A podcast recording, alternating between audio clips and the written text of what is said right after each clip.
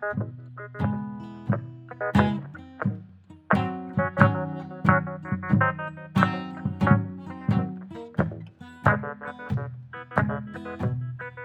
hey! Bienvenue au podcast de la semaine! Qu'est-ce que tu regardes?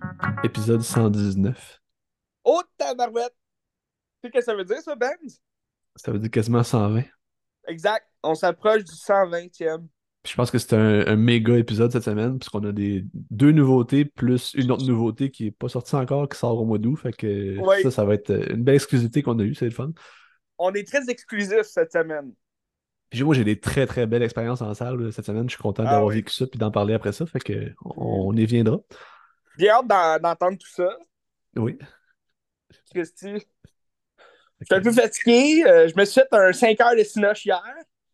Fait que je suis prêt à vous jaser euh, du Barbie Hammer. Barbenheimer. Là. Barbenheimer. Mais là, on va commencer avec euh, l'exclusivité qu'on a cette semaine, que, puisque j'ai eu la chance d'aller à la première de Les Chambres Rouges de Pascal Plante, qui sort le 11 août euh, partout au Ouais. Québec. En tout cas, j'espère partout au Québec, parce que ça vaut vraiment la peine de le voir. Fait que j'espère que ça sera pas une sortie limitée. Euh, puis Pascal Plante, as-tu déjà vu ses films un petit peu ou pas pantoute? Euh, non, je pense que j'y vu aucun. Ok, puis ça, c'est son troisième long métrage. Avant ça, il a fait Nadia Butterfly qui a été à à Cannes l'année que Cannes Mhm. n'existait pas. là, juste, Ouais. euh, ils ont sélectionné des films mais ils n'ont pas été projetés parce qu'il n'y avait pas de festival. À cause du COVID, là? du COVID. Puis il a fait aussi euh, Les Faux Tatouages, son premier long métrage, euh, qui est genre un drame romantique un peu euh, très bien, Ouais. très très fun, avec peu de moyens, avec un, mettons un budget, Mhm. je sais pas c'est combien, mais c'est Talent en vue qui appelle le, le programme de Téléfilm Canada. C'est un budget assez restreint, mais, mais ça paraît pas, c'est très très bien. euh, Ces Ouais. deux films qu'il a fait avant, c'était très bien. Fait que là, moi, j'étais très intéressé de voir son prochain. Puis pour moi, Pascal Plante, c'est peut-être le meilleur réalisateur de sa génération, ou comme en ce moment au Québec, c'est peut-être le meilleur. là en termes de comment il filme, puis comment il a une belle voix à travers son- sa caméra, puis tout, c'est c'est intéressant. Euh, puis là aussi, tous ces films sont assez différents. Fait que là, j'étais curieux de voir qu'est-ce qu'il allait faire son prochain. Puis Les Chambres Rouges, dans le fond, c'est un genre de drame de, de cour judiciaire un petit peu. Puis ça se passe, au début, ça commence, le procès commence, c'est un, un tueur en série euh, qui faisait des Red Rooms, qu'il appelle, là, que- tu sais, c'est quoi un Red Rooms, non? Ben, tu me l'as expliqué un peu, mais je ne savais pas c'était quoi.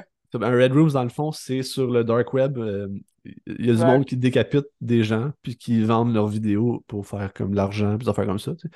Fait que là, le Hmm. gars, c'est Ludovic Chevalier qui s'est fait arrêter. Dans le fond, ça commence, t'es déjà dans la salle de cours, puis au début, t'as un gros, gros, gros plan séquence de 12 minutes, que c'est juste dans la salle de cours, c'est la, la procureure qui explique au jury les procédures qui vont se passer dans les prochaines semaines, pendant le procès, puis tout. Puis c'est comme ça nous parle à, à nous-mêmes aussi pour voir à quoi qu'on va être confronté. tu.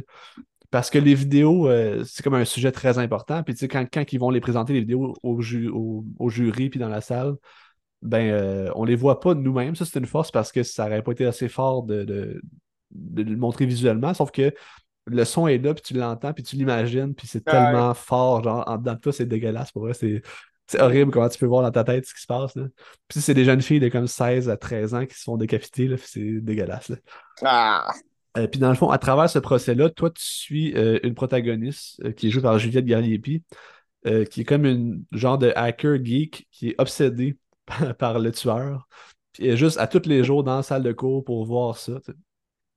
Puis là, les parents des, des- des victimes sont pas contents, puis sont comme Hey, vous pourrissez notre existence, parce que c'est comme si vous glorifiez cet homme-là, puis tout. Mais au, au final, tu comprends pas vraiment euh, pourquoi qu'elle est là, puis c'est quoi ses objectifs, mais elle est juste là dans la salle, puis c'est comme intriguant aussi de comme essayer de voir pour genre qu'est-ce qu'elle veut cette fille-là, tu sais, pourquoi qu'elle vient voir ça, pourquoi elle comme- tripe tant que ça? Comme tous les gros tueurs en série, ils ont toujours eu des fans euh, vraiment creep, là. C'est ça, puis à qui travers ça. des lettres en prison. Ben, il y, en a, il y a un personnage là-dedans aussi qui, est- qui est exactement ça, tu sais, puis qu'elle dit Hey, c'est pas vrai, il l'a pas tué, puis comme elle est amoureuse de lui un petit peu, mais c'est comme son acolyte. Le gars, il est il- filmé, tu sais, il fait, tu sais. Ben, il est filmé avec, un, avec un- une cagoule. Ok, une cagoule, ok. C'est ça. Mais cool. tu sais, je pense que selon les informations qu'on a, c'est très clair que c'est lui, mais elle, elle a jamais vu les vidéos. Fait que, genre, euh, elle est comme dans des illusions, elle dit c'est pas vrai, tu sais, c'est truqué, puis tout, là. Ouais. Ben, l'amour, hein.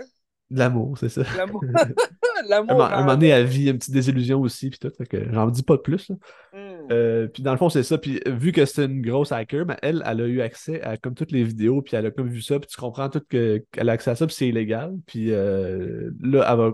ben, En tout cas, je veux pas en dire trop parce que c'est c'est- c'est Non, très, génial. trop, mais, mais juste ça, c'est- ça fait un bon euh, résumé là, de, de ce que le film euh, parle. Puis, euh, Oui, c'est ça. Fait que dans le fond, t'es avec une fille qui est obsédée par un tueur, puis t'es dans la cour, puis c'est vraiment comme ça. Ça frôle avec l'horreur aussi parce que c'est pas un film traditionnel d'horreur, de, de, de jump scare, des choses comme ça, sauf que il y a vraiment des plans là, qui te Ben, rentrent en dessous de la peau, là, puis genre, ça fait peur, là, pour vrai. là. Ah ouais, mais c'est l'idéologie aussi de la chose là, qui. Ouais. Tu sais, justement, comme tu nous expliques, tu sais, c'est quoi les Red Rooms? C'est comme. Tu sais, c'est des- c'est c'est capoté parce qu'on on a déjà vécu ça aussi au Québec, tu sais, Magnota, euh, Ouais. tu sais, c'est- c'est des affaires creep de même qui, qui, qu'on sait qui se passent en vrai. Fait que, rendu là, en regardant un film qui peut se passer euh, pour de vrai, ben là, ça rend la chose encore plus creep, plus épeurante, là. Tu sais, le tueur aussi, c'est Maxwell, euh, je sais pas trop c'est quoi son nom, Maxwell quelque chose, c'est un anglophone. Puis tout le long dans le film, il- on le voit genre quatre fois à peu près, puis il parle pas. Il, il dit jamais un mot tout le long du film, sauf que il y a tellement de présence. Toutes les fois que tu le vois, il a l'air d'un psychopathe, là, puis genre, ça te donne la chair de poule. là. C'est extraordinaire comment il a filmé ça. Puis tu sais, après ça, il y avait des questions, puis il disait, tu sais, j'étais gêné de proposer ce rôle-là, parce qu'au final, c'est juste un, une décoration quasiment, ce bonhomme-là, tu sais. Ouais. Mais le gars, il a comme pris un défi, puis il s'est dit, ben, tu sais, m'a faire ça. Puis, tu sais, toutes les fois qu'il fait un petit geste, ben, après ça, ben, ça va. Tu sais, ça a comme une répercussion, puis tout le monde le regarde parce que c'est un peu un fou, puis genre, il, il ressort de l'écran, puis c'est extraordinaire. Tu sais, j'ai vraiment aimé ça. Hmm. Puis après ça, par rapport aux autres films de Pascal Plante, ce qui est le fun, c'est qu'à chaque fois, il va chercher un style différent de- dans le genre, puis des affaires comme ça. Mais Ouais. tu reconnais toujours sa patte visuelle. C'est j'allais dire, c'est un film très lent, mais je dirais pas très lent, je dirais plus hypnotique. Parce que c'est Mm. pas si lent que ça, c'est juste que ça te laisse bercer dans un genre d'ambiance, puis ça, ça- tu te laisses porter par ça, puis c'est c'est comme si tu deviens scotché à ton siège par rapport à ce que tu regardes. euh. Pas que c'est lent et que c'est dur à regarder. Là. Ouais. Fait que, euh, ouais, c'est ça. Ben, c'est Euh, intéressant. euh, le 11 août. 11 j'espère que août, euh, ouais, j'espère. Parce que c'est- la même date que The Last Voyage of Demeter qui sort. Ah, ben allez voir les chambres rouges. Que c'est ben, deux, deux genres de films euh, complètement différents, euh, Ouais. quand même. Peut-être me faire un double cinoche cette journée-là. Checker ça. Oui. Puis, Mais, euh, euh, ouais. Je pense je vais, je vais, je, je vais regarder ces deux films que tu me parles de lui, que j'ai jamais vu. Parce que je pense qu'ils sont euh, tous les deux sur euh, l'application euh, Télé-Québec. c'est fort probable, ça se peut. Ouais, ouais. Ils suis pas sont, sûr sont très que je dis, mais je pense que je les ai vus sur l'application de Télé-Québec. Ben, c'est ben, c'est ça, c'est fort probable, puisque c'est Ouais. des films. euh, ben, c'est pas des gros films populaires non plus. là, fait que Non, j'espère, ben, sais, sinon je sais pas on les trouve. pas mal parlé de Nadia Butterfly quand c'était sorti. Ça avait l'air très intéressant aussi. C'est sûr que ce film-là, il n'a pas joué partout non plus. Fait que c'est c'est un peu difficile de, de l'avoir vu. Là, tu sais. Ah, puis il est sorti pendant la pandémie aussi. là, fait que ça, c'est un peu aussi, malheureux. ouais. Mais bon. C'est ça. On fait, on fait ce qu'on peut. euh, la, pandémie est derrière nous. euh, Ouais. C'est ça. Le cinéma continue, même s'il y a des, des grèves un peu partout. Ça, ça, on verra si ça continue, mais ouais. ouais. Ah, mais j'ai vu une affaire hier que A24 ont la permission de continuer de tourner parce qu'eux autres, ils ont tous accepté les, les normes puis les nouvelles conventions. Fait qu'ils ont donné le droit à A24 de tourner leur film encore. Avec les acteurs puis tout. Ah ouais. C'est juste que ça les. marche par studio, dans le fond? Ben, c'est juste les grosses machines de pourris qui veulent pas. Ouais, c'est euh, ça. Ils veulent pas euh, comme. Les gros Payé, studios. ouais. Hmm. Incroyable quand même. Mais tu sais aussi, euh, par rapport à- aux chambres rouges, tu sais, l'effet de la salle était génial parce que c'était une salle comme euh, il y avait comme 400-500 personnes. Puis Oui, c'est ça, genre, c'était très réactif. hein? c'est la salle de, de- de- des diplômés de Concordia, je sais pas trop quoi. Là. OK. Où ils font comme des conférences ou je sais pas. Là. Mais Il y ça avait- doit être il- gros quand même. Tu me disais 400, Oui, 500 oui, c'était gros, c'était gros. euh. Ouais, ouais, c'était gros. Puis euh, dans ma rangée, il y avait Yves Jacques, fait que c'était fort sympathique. Là. Comme- on le salue. Salutations. On l'a laissé passer dans la file d'attente pour rentrer. là. C'est hein? Ah, c'est vrai, ouais. Fait que, ouais. Ça fait job. Euh, checkez ça euh, au mois d'août, ça vaut vraiment la peine ce sir. film-là. tu sais. Ben, numéro tu 1 regardes dans mon. là? Qu'est-ce que tu regardes était présent? Sur le tapis rouge. J'avais Pascal Plante un mètre devant moi, c'était quand même hot. Nice. Puis euh, c'est sur ça. ton dans- micro, tu n'as pas posé de questions? Non, non, non. OK. Non, je l'ai pas Next dérangé. time. Ouais. Tu sais, dans mon top 2023, en sortant de la salle, je l'ai mis numéro 2.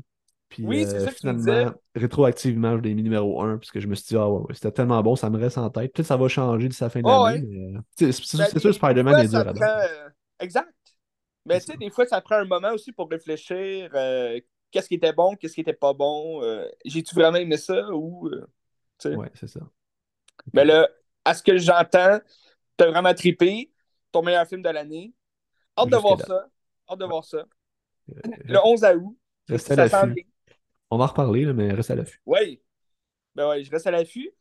Euh, quoi qu'il en soit, en ce moment, c'est pas les chambres rouges au cinéma, mais vous avez deux grosses nouveautés à aller voir au cinéma. Si c'est pas déjà fait, je vous conseille d'aller voir les deux films. Euh, ça vaut la peine. Les deux, je les ai aimés. Je vais commencer par te parler de vraiment mon coup de cœur. OK? c'est un coup de cœur que t'avais pas hâte de jaser, mais on va en jaser, Ben. T'espérais qu'il soit mauvais, mais. c'est de la mauvaise foi de ma part aussi. Là. Oppenheimer. Oppenheimer de Christopher Nolan. Euh, l'histoire de la bombe atomique. Euh, c'est pas l'histoire complète de J. Robert Oppenheimer, qui est le, le, père de la bombe atomique, comme on, le surnomme. Mais euh, c'est pas son histoire de sa jeunesse à sa mort et euh, compagnie, mais on le suit tout le long du film selon, selon ses études à l'université. Après ça, il devient prof. là, il se fait embaucher par euh, un général américain, joué par Matt Damon, pour euh, inventer une bombe, dans le fond, une arme qui va décimer tous les nazis, parce que ça se passe euh, en 1942. Fait que c'est pendant la Deuxième Guerre mondiale. Donc, ça raconte le processus de tous les inventaires. Dans le fond, ils ont, ils ont été chercher tous les scientifiques, les meilleurs scientifiques des États-Unis, puis au-delà aussi, là, euh, en Europe et tout. Puis ils ont amené sur son ranch à lui. Oppenheimer avait un ranch au Nouveau-Mexique. Puis il a fait en sorte de créer une espèce de petite communauté, là, une petite ville, pour que les scientifiques acceptent de venir travailler là pour amener ses familles, puis tu sais, comme euh, toutes, les, toutes les familles des scientifiques, dans le fond, euh, vivent là, tu sais, en communauté, puis puisque c'était quand même, il appelait ça le compartiment, là, c'est fallait pas que ça sorte de là, parce qu'il ne voulait pas que ça sache que les États-Unis préparaient une arme, euh, une arme gigantesque, dans le fond, pour décimer euh, les nazis puis gagner la guerre. Puis en même temps, c'est comme une course aussi contre les Allemands, parce qu'eux aussi, ils inventaient une espèce de bombe. Fait que les deux camps inventent une bombe, puis là, c'est comme la course euh, à la montre à savoir qui va inventer la bombe en premier, tu sais. Mais là, l'affaire, ben, c'est l'histoire, on la connaît quand même parce que si, si vous êtes passionné d'histoire, vous savez qu'est-ce qui s'est passé là, entre-temps. Mais c'est sûr que le, le, but du film, le, le, scénario principal, c'est pas tant une biopic là, historique.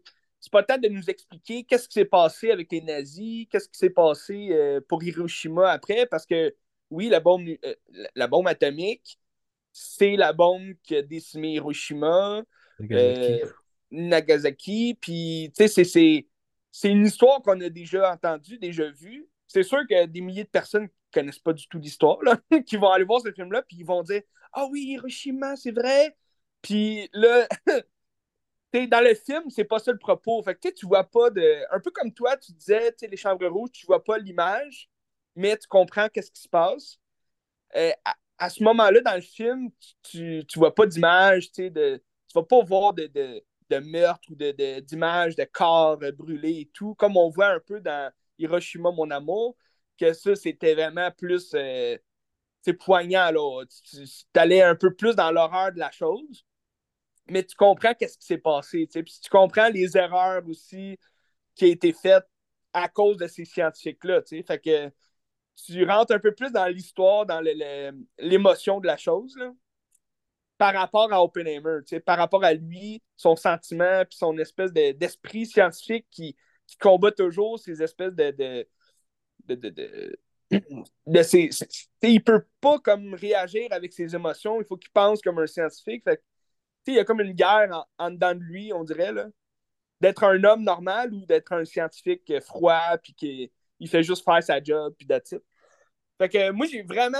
vraiment, vraiment aimé ça. Un film de trois heures quand même, qui passe vraiment vite, que j'ai trouvé. Ça n'empêchait pas que je voyais beaucoup de monde aller aux toilettes puis revenir là, pendant le film. Fait que c'était un peu dérangeant des fois, mais le film, il est vraiment poignant. Moi, ça. J'ai été omnibulé là, pendant trois heures euh, par le film. La coordination euh, de, de, tout ce qui se passe, les scènes.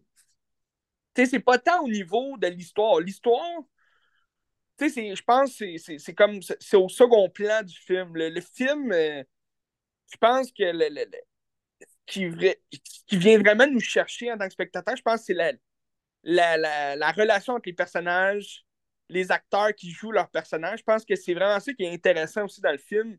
Parce que tu vas voir tous les scientifiques, justement, amener leurs points. Puis, puis oui, c'est du paraître euh, à Nolan. Christopher Nolan, comme on le connaît, il va mettre du, euh, du, dialogue dans son film, mais du dialogue qu'on comprend rien. Parce que c'est du dialogue de scientifique, puis là, il parle de la bombe, puis de, tous les produits, qu'est-ce qui peut arriver, puis qu'est-ce qu'il va faire avec ça. Puis, c'est pas aussi compliqué que Tenet. On a, a déjà parlé de Tenet. Euh, tout ce qu'il disait, personne ne comprenait. Puis euh, de toute façon, son film, personne ne l'a compris. Mais euh, Oppenheimer, tu sais que c'est une histoire vraie, donc tu te rapproches un peu plus du réalisme de la chose.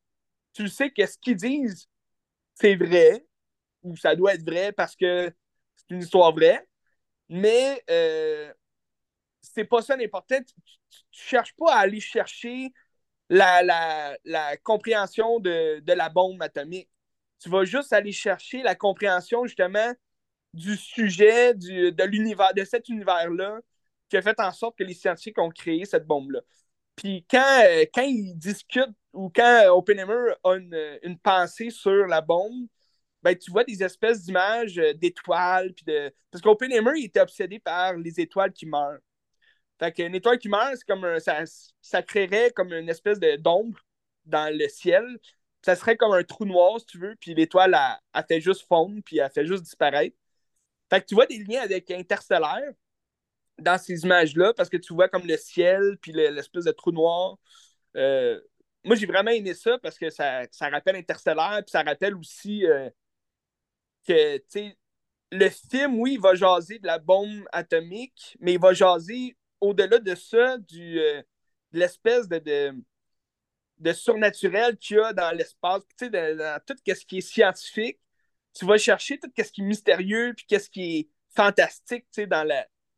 La bombe atomique, oui, c'est un arme meurtrière, mais, mais ça va au-delà de ça, quand tu vois des, espèces d'explosions qui font dans le film, ben là, tu te rapproches vraiment du feu, puis en sachant que il n'y a rien de CGI, à ce qu'on nous a dit. Il n'y a, rien de CGI dans le film. C'est d'autant plus spectaculaire quand tu vois des explosions, puis euh, le son est écœurant, il est vraiment fort. Euh, tu ressens vraiment comme l'espèce de, d'explosion vivante là, devant toi. Fait que moi, j'ai vraiment rentré dans cette histoire-là, j'ai vraiment rentré dans le film. Au niveau de l'histoire, c'est un film de trois heures. Mais il est séparé en deux. Vas-y donc, Ben, si tu avais une question. Ben, par rapport, mettons, à l'histoire et sa structure, chez Nolan, on trouve souvent des artifices de temps que ça joue dans différentes périodes, puis euh, c'est jamais très pertinent, je trouve. Là, mais euh, est-ce que tu trouves ça là où c'est plus euh, en ligne droite? Puis, Oui, ben, tu vois, moi, justement, j'avais pas aimé son, son, son film où il a joué le plus de, de fois avec le, le, temps, qui est Dunkirk.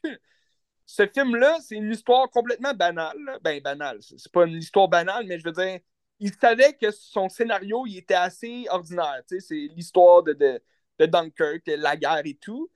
Fait qu'il a fait en sorte de, compliquer la chose en nous proposant plusieurs, euh, plusieurs scènes, plusieurs euh, euh, moments de cette histoire-là qui sont vraiment en désordre. Tu vas voir le début après la fin, puis la fin après le début, puis Là, à la fin, tout va se mettre ensemble, mais ça, c'est vraiment un artifice de merde.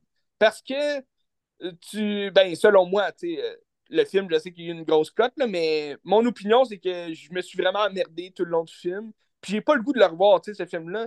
J'essaye, là, je, l'ai déjà revu, mais tu sais, je trouve ça complètement plate puis ridicule comme comment il a fait ça parce que c'est juste des artifices, tu tu vas comprendre l'histoire, même si c'est de, A à Z. Tu sais, pourquoi tu mets de, Z à A, à B, à C? Puis, euh, c'est le seul film que j'ai en tête qui a fait ça de même. Après ça, tu sais, Tenet, ben là, c'est ben, juste compliqué comme film, là. Mettons, il y a Memento qui est pas, pas pareil, mais qui joue avec le temps d'une certaine façon ouais, aussi. Memento aussi joue avec le temps. Euh, rendu à Oppenheimer, il va jouer avec le temps selon, euh, comme je disais, c'est un film de trois heures. Tu vas suivre deux histoires parallèles euh, deux histoires en rapport à Oppenheimer. mais qui sont complètement à deux moments différents de, de la vie d'Oppenheimer. C'est-à-dire que, oui, tu vas commencer à Z, tu vas aller après ça à A, à B, à C, tu vas retourner à Z, tu vas retourner à D, tu vas retourner à C, mais l'histoire se suit vraiment bien. Puis c'est comme si l'histoire de Z racontait justement qu'est-ce qui allait se passer dans le A, le B. Tu sais, euh, Robert Downey Jr., qui joue euh, Lewis Cross, qui était euh, un, homme politique dans ces années-là. Lewis Strauss, excuse. Puis c'était un inventeur de chaussures. Les chaussures Lewis, là, je sais pas si ça dit quoi. Mais moi, je connaissais pas ce personnage-là. Puis c'est un personnage quand même important de l'histoire d'Oppenheimer parce que c'est ça, il a, foutu un peu la merde partout. Puis euh, lui, c'est l'histoire Z qui est. Euh, ben, l'histoire Z, je dis l'histoire Z, mais c'est comme la deuxième histoire euh, qu'on va suivre. Dans la dernière heure du film, c'est beaucoup plus son moment à lui, mais tu vas commencer le film avec lui, puis c'est comme le. il, est, dans une cour d'appel, il est comme. fait que c'est lui qui raconte l'histoire de ce qui va se passer euh, en 1942, puis dans tout ça. Mais à ce moment-là, on est rendu euh, dans les années 50. C'est vraiment plus loin. Puis euh, il va raconter sa, sa première fois qu'il va rencontrer Oppenheimer en 1947 avec Einstein. tu vois, Einstein dans le film, c'est vraiment drôle, c'est vraiment bon. Puis, fait que, tu suis deux histoires parallèles, mais ça suit vraiment bien. Tu ne te perds pas dans les. tu perds pas dans les scènes là, un peu mélangées, un peu bizarres puis tu as des dates, tu as certaines dates, fait que tu, tu peux te tu peux te rediriger, te retrouver là, dans le temps. Fait que c'est pas aussi compliqué que Dunkirk, admettons. Ou ce que là, Dunkirk, t'es complètement perdu, t'as juste plusieurs personnages un peu partout, puis tu te demandes qu'est-ce qui se passe, puis t'as la grosse musique dans le fond qui fait juste comme la grosse bass là, qui fait juste dire OK, c'est stressant, fait que je dois être stressé, mais je comprends pas pourquoi, parce qu'ils font juste conduire un bateau, tu sais. Fait que Oppenheimer, tu as une Christie de, de bonne, euh, bonne trame sonore. C'est euh, un. T'as peu, c'est le, Je l'ai vu, là, je vais aller voir. Là. Ouais, le musicien, il y a un nom bizarre, là. C'est plus Hans Zimmer. C'est-tu parce que c'est plus Warner? Ben, je pense que oui, parce que c'est un film de Universal. Fait que, d'après moi, Hans Zimmer, il a peut-être été écarté, ou bien c'est lui qui a dit Ah non, ben, garde, cette fois-là, je vais. C'est Ludwig Göransson. Oui, c'est ça. C'est un nom euh, qui, qui, se prononce un peu bizarre, là, mais. Euh, il a fait. Je sais pas euh, qu'est-ce qu'il a fait d'autre. Tenet, The Mandalorian, Black Panther. Ok. Les deux. Mandalorian, c'était bon, ok. She-Hulk. Ah! Space Jam 2. Ah, ok. Il y a quand même des, des espèces de films un peu bizarres. Mais euh, Oppenheimer, en tout cas, c'est une très bonne trame sonore parce qu'il faisait beaucoup penser à Hans Zimmer dans la façon de. de... Fait que je pense que c'était peut-être aussi un, un prérequis pour euh, Christopher Nolan, vu qu'il a pas mal toujours travaillé avec Hans Zimmer. Fait que d'après moi, peut-être qu'il voulait justement. Euh, en même temps, Hans Zimmer, à ce moment-là, peut-être qu'il faisait la trame sonore pour euh, la nuit ou. Peut-être. peut-être.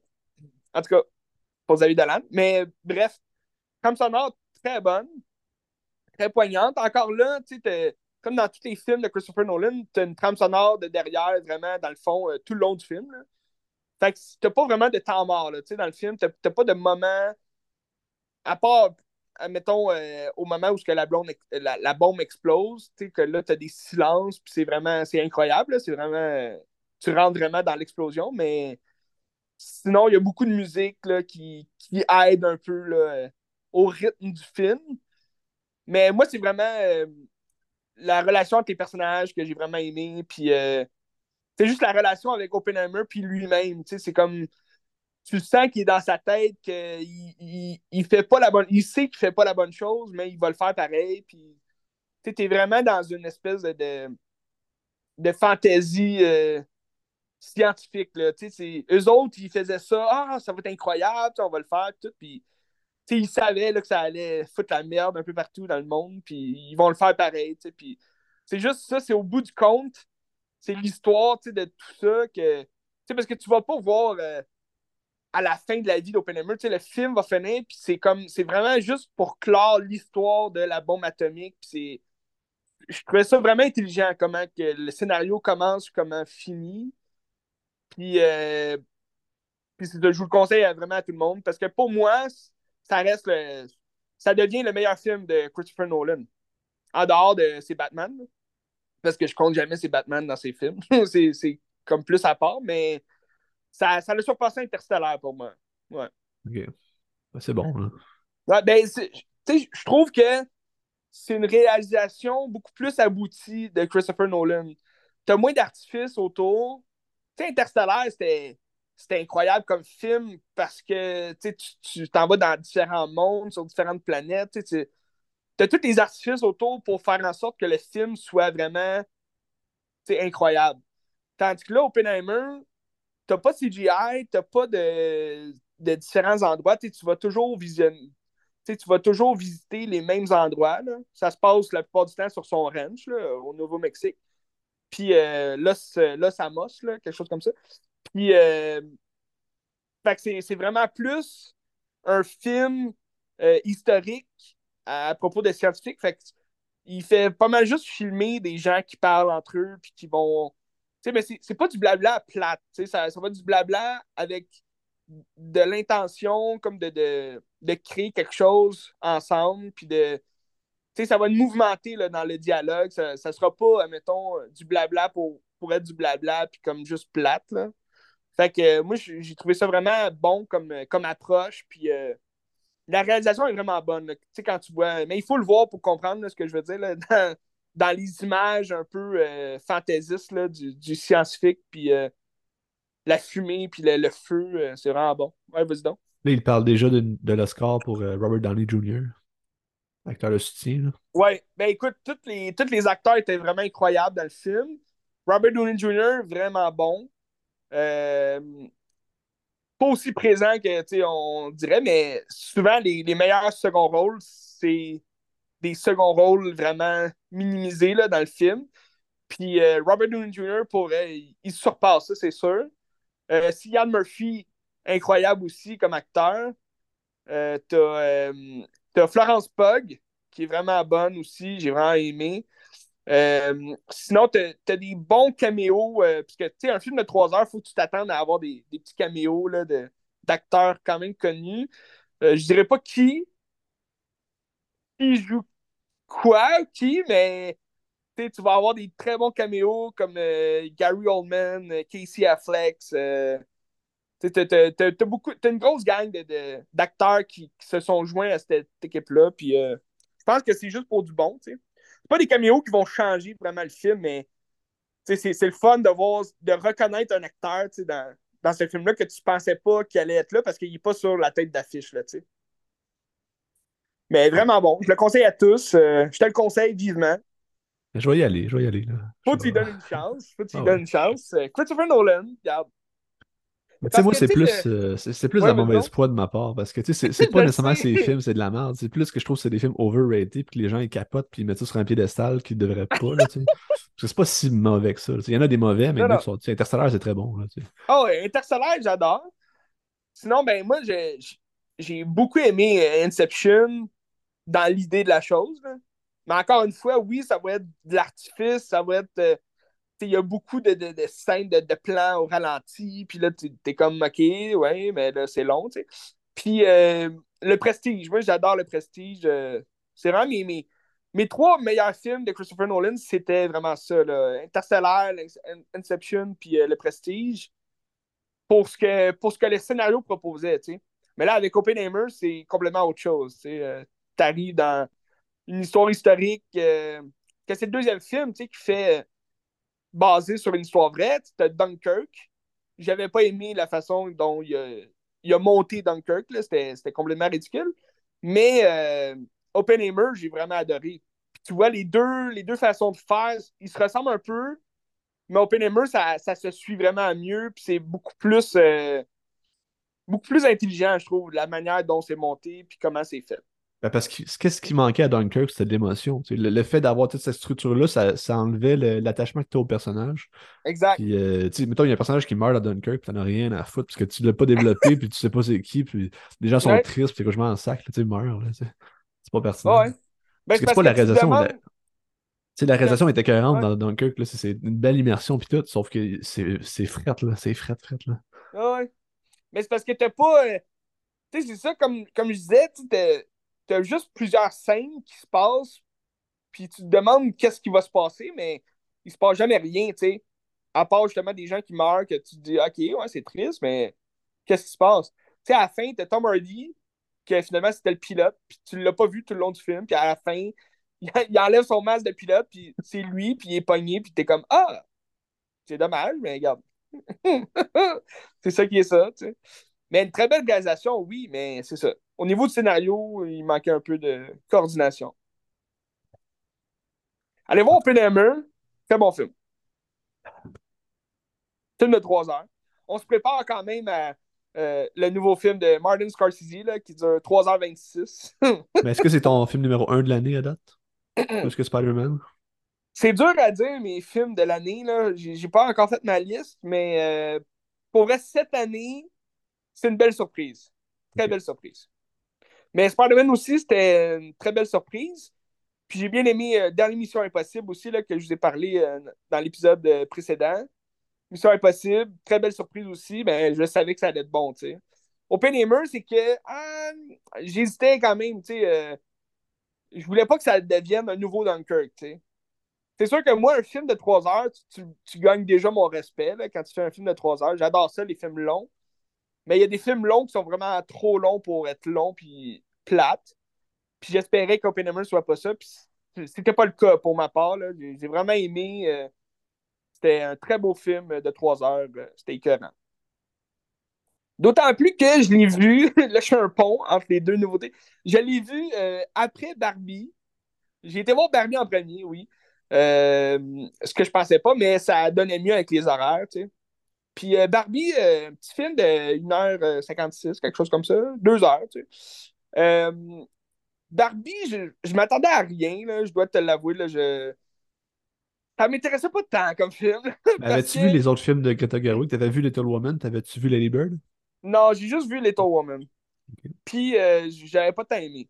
Tu sais, c'est. C'est une histoire que je connaissais déjà parce que j'ai vu les films d'avant. Là, de... Tu sais, ça, c'était comme une reprise, là, Little Woman, mais Lady Bird, je, je, l'ai pas vu. Est-ce que je vais le voir un jour? Possiblement. Ah, c'était bon, les euh... c'était très bon. Ouais, ben c'est ça. les critiques sont bonnes. Mais ça reste que c'est peut-être pas le genre de film qui vient me chercher non plus droit au cœur. C'est pas un des propos qui viennent me chercher.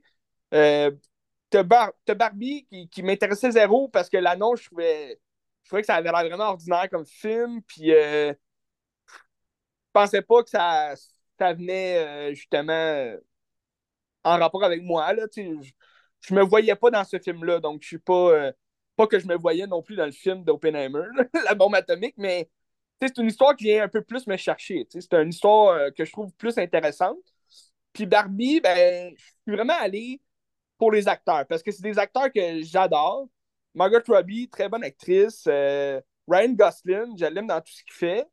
T'as aussi Will Ferrell, qu'on voyait dans l'annonce, je me disais, Colin, Will Ferrell toujours drôle, je vais aller voir ce film-là. Puis, euh, comme de fait, euh, j'ai trouvé l'histoire quand même assez plate, très ordinaire, euh, mais quand même surprenante à un certain point. Je veux rien spoiler, mais je m'attendais à un film qui reprend le même. comment dire Qui reprend le, même scénario que Lego, le film, ou même la, matrice, tous les films où est-ce qu'un personnage de fiction dans, une, dans un monde qui pense être son monde réel se réveille un matin puis dit euh, Hey non, c'est pas le vrai monde, puis là, il s'enfuit de ça. C'est comme une révélation, si on veut, là. la révélation de Jésus-Christ, en parenthèse. Fait que, ça, ça se passe dans La Matrice, ça se passe dans Lego, le film. Ça se passe aussi dans Free Guy, plus récemment. dans Truman Show c'est tous des, des, des, des, films qui relatent euh, les mêmes, euh, le même genre de scénario. Puis je me disais, bon, OK, ça va faire la même chose avec Barbie. C'est effectivement la même chose, mais c'est pas, euh, c'est pas exactement la même chose. Parce que Barbie comporte un univers où est-ce que c'est Barbie-Land. Puis Barbie-Land coexiste, si tu veux, avec le monde réel. Mais il n'y a comme aucune explication là, qui dit ça. c'est juste c'est comme si Mattel avait inventé ce monde-là, ce monde-là qui existe à l'envers du monde réel, puis là, il y a comme une porte magique là, pour se rendre. Mais c'est très fantaisiste comme film, tu sais, puis tout ce qui se passe. ça, c'est quand même bon. J'ai vraiment. J'ai aimé ça, voir ça, la, fantaisie autour de, de Barbilène, puis de tout ce qui. Tout ce qui existe, puis c'est incompréhensible, parce qu'il n'y a pas d'explication dans le film. Fait que ben, ça avait un lien, un rapport aussi là, avec le, le, fait que tu vas, suivre, tu vas suivre deux Barbie là, qui vont euh, s'enfuir de là pour aller dans le monde réel. Dont euh, Barbie puis Ken. Dans le fond, tu vas suivre Ken puis Barbie. Euh, parce que là, Barbie, ben là, je peux expliquer l'histoire, mais c'est complètement tout ce qu'on voit dans l'annonce. Si vous avez vu l'annonce, c'est exactement le film. C'est Barbie qui commence à être triste, puis elle a des émotions bizarres.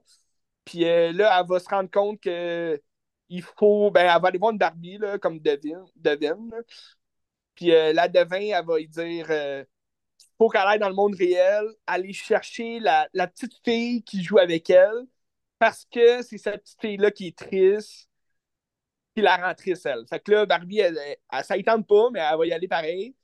Puis il y a Ken, son Ken à elle. Parce que là, il faut comprendre, c'est un monde de Barbie où est-ce que toutes les Barbies s'appellent Barbie, toutes les Ken s'appellent Ken. Fait c'est quand même rigolo, c'est drôle. Puis, euh, sont toutes euh, reliées ensemble. Mais son Ken, c'est Ryan Gosling. Puis Ryan Gosling, en parenthèse, il vole le show. Pour vrai, c'est vraiment le. C'est vraiment le momentum du film, c'est lui Ken, puis il a des gros abdos, un gros six-pack, puis c'est... Il est vraiment drôle, il vole le show pour moi. Puis euh, lui, il va la suivre parce qu'il est amoureux d'elle. Puis là, il essaye de, se trouver lui aussi une raison un peu d'exister. Fait qu'il va la suivre dans le monde réel, puis il va foutre la merde un peu parce que là, lui, dans le monde réel, il va voir comment les hommes sont. Puis là, c'est comme. là, c'était une grosse opinion là, de ma part, mais moi, je suis zéro dans cette optique-là de l'idée du scénario. J'ai vraiment trouvé. faut comprendre que le scénario euh, propose l'idée ben, en fait, c'est vraiment un film. Euh, c'est un film parfait pour les, femmes. Ça s'adresse vraiment aux femmes. Euh, les petites filles, pas sûres qu'ils vont toutes comprendre qu'est-ce qui va se passer, mais elles vont aimer le, le monde de Barbie. Euh, mais c'est vraiment un film pour les femmes, puis pour montrer que les femmes peuvent faire tout ce qu'ils veulent dans la vie, puis que les femmes sont fortes, sont bonnes. Puis le, propos, il est bon, je veux dire, allez-y, go for all. C'est juste que, sais, moi, en tant qu'homme, tu sais, le film généralise beaucoup l'idée que tous les hommes sont épais. tous les hommes, c'est des hommes de, de caverne, puis, euh, tu sais, des, des, sauvages, puis euh, le patriarcat, les, les chevaux, toute l'équipe. Parce que c'est, c'est, surtout. L'idée est exagérée par Ryan Gosling dans le film qui joue Ken, parce que lui, il arrive dans le monde réel, puis voit tous les hommes d'affaires, tous les hommes qui ont comme les femmes à leurs pieds. Puis là, lui, il, commence à se dire OK, mais là, nous autres, les Ken dans, dans Barbie Land, on est vraiment soumis aux femmes, puis on, doit être les meilleurs parce que dans le monde réel, tous les hommes, c'est les meilleurs. Puis, il arrive dans le monde réel, puis même pas deux secondes après leur arrivée, euh, ils arrivent en, en rollerblade, avec leur petit kit euh, tout flashy, puis tout le kit. Puis même pas deux secondes après qu'il soit arrivé, elle se fait taper le cul par un gars, tu sais. Fait que là, c'est comme, voyons donc, tu sais, c'est comme, oui, c'est sûr que ça doit arriver, là, des astiques d'épée qui tapent les fesses des filles euh, pour euh, Nowhere, mais, tu sais, ça exagère le... Puis c'est peut-être là où Greta Gerwig a voulu aller, tu sais, dans l'exagération, puis... Parce que je pense que Noah Baumbach, c'est aussi euh, le scénariste là, du film. Fait conjoint aussi. Là. Ouais, ben c'est ça. Fait en, en, voyant son dernier film, White Noise, je sais pas si tu l'as vu, tu l'avais-tu vu, White Noise? Non. C'est comme, il est vraiment allé dans l'exagération de la chose, puis de, de l'espèce humaine, là, mais comme le, le, le, film Barbie, peut-être que c'est ça aussi qu'ils ont voulu faire. C'est juste que ça devient un peu euh, trop exagéré, dans le sens que s'ils veulent. Euh, de, de, quoi ils veulent rire, de, l'exagération du féminisme ou l'exagération justement des, des, hommes qui foutent la merde un peu partout, tu sais, mais c'est juste là où j'ai comme vu le, scénario d'un point de vue vraiment comme euh, tu sais, je trouvais ça cave parce que oui, c'est un film pour les femmes, mais il aurait pu faire un scénario pour les hommes aussi, dans le sens que c'est un peu minimiser le, fait que tous les hommes, généraliser le fait que tous les hommes sont épais. En même temps, tu as des personnages dans le film qui font en sorte que tu as des hommes qui peuvent être bons aussi, là, comme Hallen, qui est joué par euh, euh, Michael Cera. Michael Cera de Superbad. Il joue un Allen. C'est le seul Allen dans le monde de, Barbie. C'est quoi Allen? Ben, j'ai aucune idée. mais son nom, c'est pas un Ken, c'est un Allen. Puis il est comme. Il est tout maigrichon, puis il est frêle. Puis. C'est comme si le, le, gars normal devait être un loser, tu sais. fait que tous les Ken sont en shape, sont tous. Euh, ils dansent, ils chantent, tout, mais Allen, lui, il fait rien de tout ça. C'est juste Allen. Fait que, ben c'est ça. Au, niveau du scénario, je trouvais ça cave comme ça, mais euh, peut-être pour ça, c'est pas venu me chercher non plus, parce que le film s'adresse aux femmes. Je veux dire, euh, à la fin, c'est c'est comme une guerre entre les Barbie puis, puis entre les Ken, parce que là, les Ken, tu sais, euh, Ryan Gosling, il va retourner à Barbie-Land, puis là, il, va comme un peu délusionner toutes les Ken autour, la lavage de cerveau, puis tout, comme lui, il s'est fait faire dans le monde réel, fait que Là, toutes les Ken vont prendre le pouvoir de Barbie Land. Puis là, c'est comme une guerre des sexes, là, si tu veux. ça va être les Barbie contre les, les Ken. Fait que euh, c'est assez. Euh, tu sais, c'est sympathique comme film. Là. Moi, j'ai trouvé ça vraiment drôle. Euh, t'as des bonnes, des très bonnes scènes comiques. Surtout avec Will Ferrell. Will Ferrell qui joue le, le grand président de Mattel. Puis il joue vraiment un Will Ferrell comme on le connaît. C'est, un épais du monde réel. Puis euh, lui, tout ce qu'il veut, c'est remettre Barbie dans sa boîte, puis la faire taire à jamais. Mais là, il joue le gars qui se soucie des femmes, puis toute l'équipe. Puis, je pense que le, il, y aurait, le film aurait gagné à critiquer un peu plus, parce qu'il y a quand même une critique là, qui est faite dans ce film-là euh, de la Barbie originale. sais la Barbie qui était une fille blonde, toute maigre, euh, en shape, puis qui donnait l'idée, excuse, je me suis fait, qui donnait l'idée euh, aux jeunes filles que c'était ça la perfection. Puis euh, Margot Robbie, ben, elle joue la Barbie. c'est quoi déjà? La, Barbie superficielle, quelque chose comme ça. Là. La, la, Barbie parfaite, là, qui est comme blonde, en shape, tout à kit. Puis il critique un peu cette idée-là que les, les gros dirigeants de Mattel, qui est juste des hommes. C'est eux qui ont conçu la poupée parfaite euh, des femmes. Puis, tout. ils font en sorte de faire des Barbies un peu de tout genre, toute race, euh, qui font n'importe quoi dans la vie, pour plaire aux filles du monde, mais qui s'en foutent carrément, dans le fond. Mais je pense que ça aurait gagné le film à critiquer un peu plus ça, plus que de juste critiquer euh, la guerre entre les hommes et les femmes, ou peu importe, féministe et tout, là, mais, mais tu sais, le, le, film va plaire à beaucoup de gens, puis tu sais, comme on le voit aussi, les critiques sont super bonnes aussi, puis, euh, mais je pense que c'est un, film qui va vite se faire oublier, dans le sens que, tu sais, c'est drôle pour un temps, mais le propos, c'est du déjà vu. Euh, je pense que le film aurait pu être euh, une grande révélation il y a quelques années, dans le sens que avant, avant que le propos du féminisme soit vraiment apparu sur les écrans, ça aurait pu être bon. Juste que là, c'est vraiment du. C'est du. On a déjà entendu ça des milliers de fois. Puis est-ce que ça fait une différence? Possiblement. Ce film-là va faire une différence pour possiblement les petites filles, euh, les petits gars, même qu'aujourd'hui, c'est comme les genres et tout. Dans la société dans laquelle les jeunes grandissent. je pense que. Non, non, mais tu ris, mais je pense qu'ils ont une pensée différente aussi là, de nous, notre jeunesse, c'était pas ça. Euh... Ben, c'est ça. Fait que. Il y a plus d'ouverture. Pardon? Il y a plus d'ouverture. Il y a plus d'ouverture, puis tu sais, c'est pas que c'est un film pour enfants, là. Je pense que les enfants vont rien comprendre de, du derrière, le message euh, derrière ça. Mais je pense qu'ils vont peut-être comprendre, ah oui, tous les hommes sont épais, oui, ils vont comprendre ça. Fait que c'est un peu, c'est un peu de mettre la femme sur un piédestal pour vraiment rabaisser l'homme. Ça, je trouve ça moyen quand même, là, comme avenue. C'est un, peu, euh, un peu ridicule, mais c'était drôle pareil. Tu sais, Ryan Gosling qui vole carrément le show euh, avec son, son Ken. Il est vraiment hilarant, il est drôle.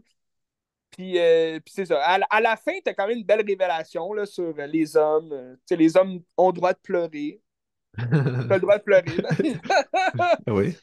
Mais c'est ça. Mais je pense que c'est ça. Euh, le message est quand même euh, peu subtil. là. Il n'est pas du tout subtil, en fait. Puis je pense que c'est ça qui fait en sorte que le film il est moins bon que ce qu'il aurait pu être, selon moi. Là.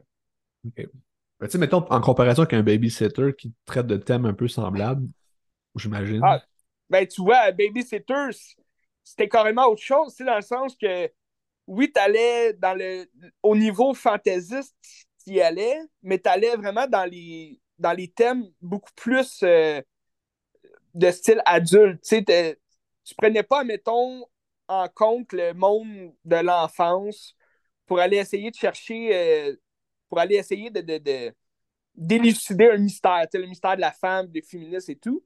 Tandis que Babysitter, lui, il va venir, euh, il va venir plus chercher le côté humain puis le côté adulte de la chose, dans le sens que les deux camps peuvent être en contradiction. Les deux camps ont deux opinions différentes, puis tout le monde peut se tromper, tout le monde peut penser différemment, mais la bonne chose à penser, c'est que tout le monde est égal, tu c'est pas... euh, T'as pas des hommes euh, meilleurs que les femmes, t'as pas des femmes meilleures que les hommes, tu sais. Puis Babysitter, ce que j'aimais, c'est que tu avais cet esprit-là, dans le sens que il y a des hommes qui, qui, qui, allaient euh, vraiment à fond dans le féminisme, puis beaucoup trop, tu sais, pour quelque chose qui ne le concerne même pas. Tandis que tu as des hommes qui allaient dans le, le- plus la masculinité, puis que c'était exagéré carrément.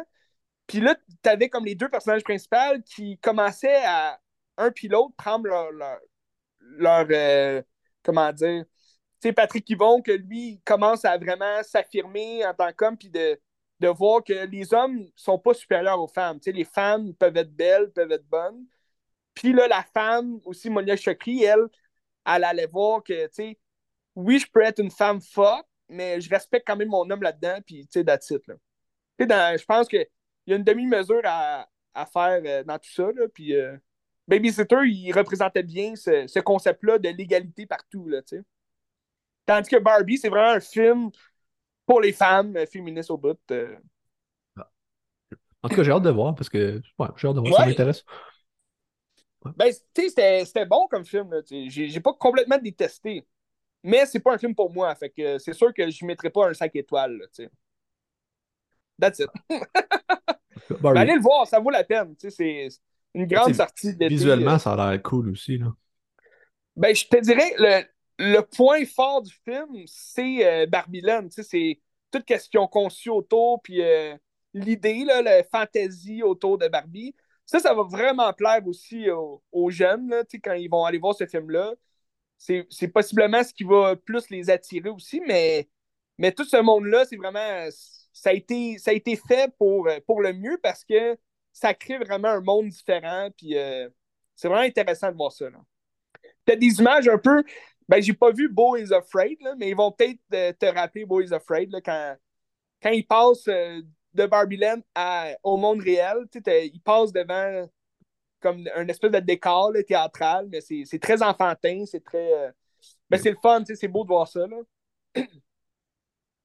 Barbie, c'est ça. Là, je peux continuer avec euh, un visionnement que j'ai fait hier, parce que là, j'étais à la Cinémathèque hier, il y avait Nosferatu qui était Mm. projeté, film de bon 1922 de Murnau, chef-d'œuvre euh, extraordinaire. Mais l'affaire, c'est que c'est une copie pellicule 16 mm qu'il y avait là-bas, qu'ils ont gardé dans leur collection, puis tout. Puis tu sais, là-dessus, il n'y a pas de son, c'est du noir et blanc, c'est de- des Ouais. films. Fait que, en accompagnant le film, il mettait un pianiste qui jouait comme, je sais pas si c'est une trame sonore qui est déjà écrite ou il improvise ou un petit peu des deux euh, sur le, le film. Fait que t'es dans la salle, j'avais une salle complètement jam-pack, puis t'avais le pianiste qui jouait, c'était extraordinaire comme film.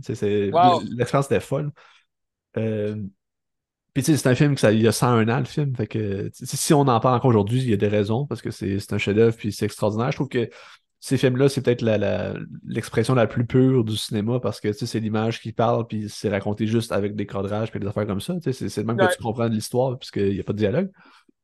Euh, puis le Nosferatu, justement, c'est un, un des plus emblématiques aussi du. du, euh, comment ça s'appelle euh, des Allemands? L'expressionnisme allemand. Pardon? Euh, non, l'expressionnisme allemand des années, euh, genre, euh, fin des années 10, début des années 20, peut-être, C'était comme un gros courant en Allemagne où est-ce que c'était. il parlait un peu de la montée du nazisme à travers ça, puis de Mhm. manière comme. euh, comment on dirait ça? avec des images, ils parlaient pas de ça directement, sauf que tu pouvais sentir ça dans les- la peur qu'ils mettaient dans leurs films aussi. Puis très stylisé aussi avec beaucoup de, de Ouais. d'affaires comme ça. Puis dans fond, souvent les gros, les gros yeux aussi, euh, Ouais. le maquillage Ouais. noir tu sais, autour, pour accentuer l'ombre, Ouais. l'ombre de la personne. Puis des formes très pointues, puis très comme euh, des, comme des couteaux un peu, là, ça fait peur. Là. Puis, puis dans le fond, Nosferatu, c'est euh, l'histoire de. ben, c'est adapté du roman de Bram Stoker de, de Dracula.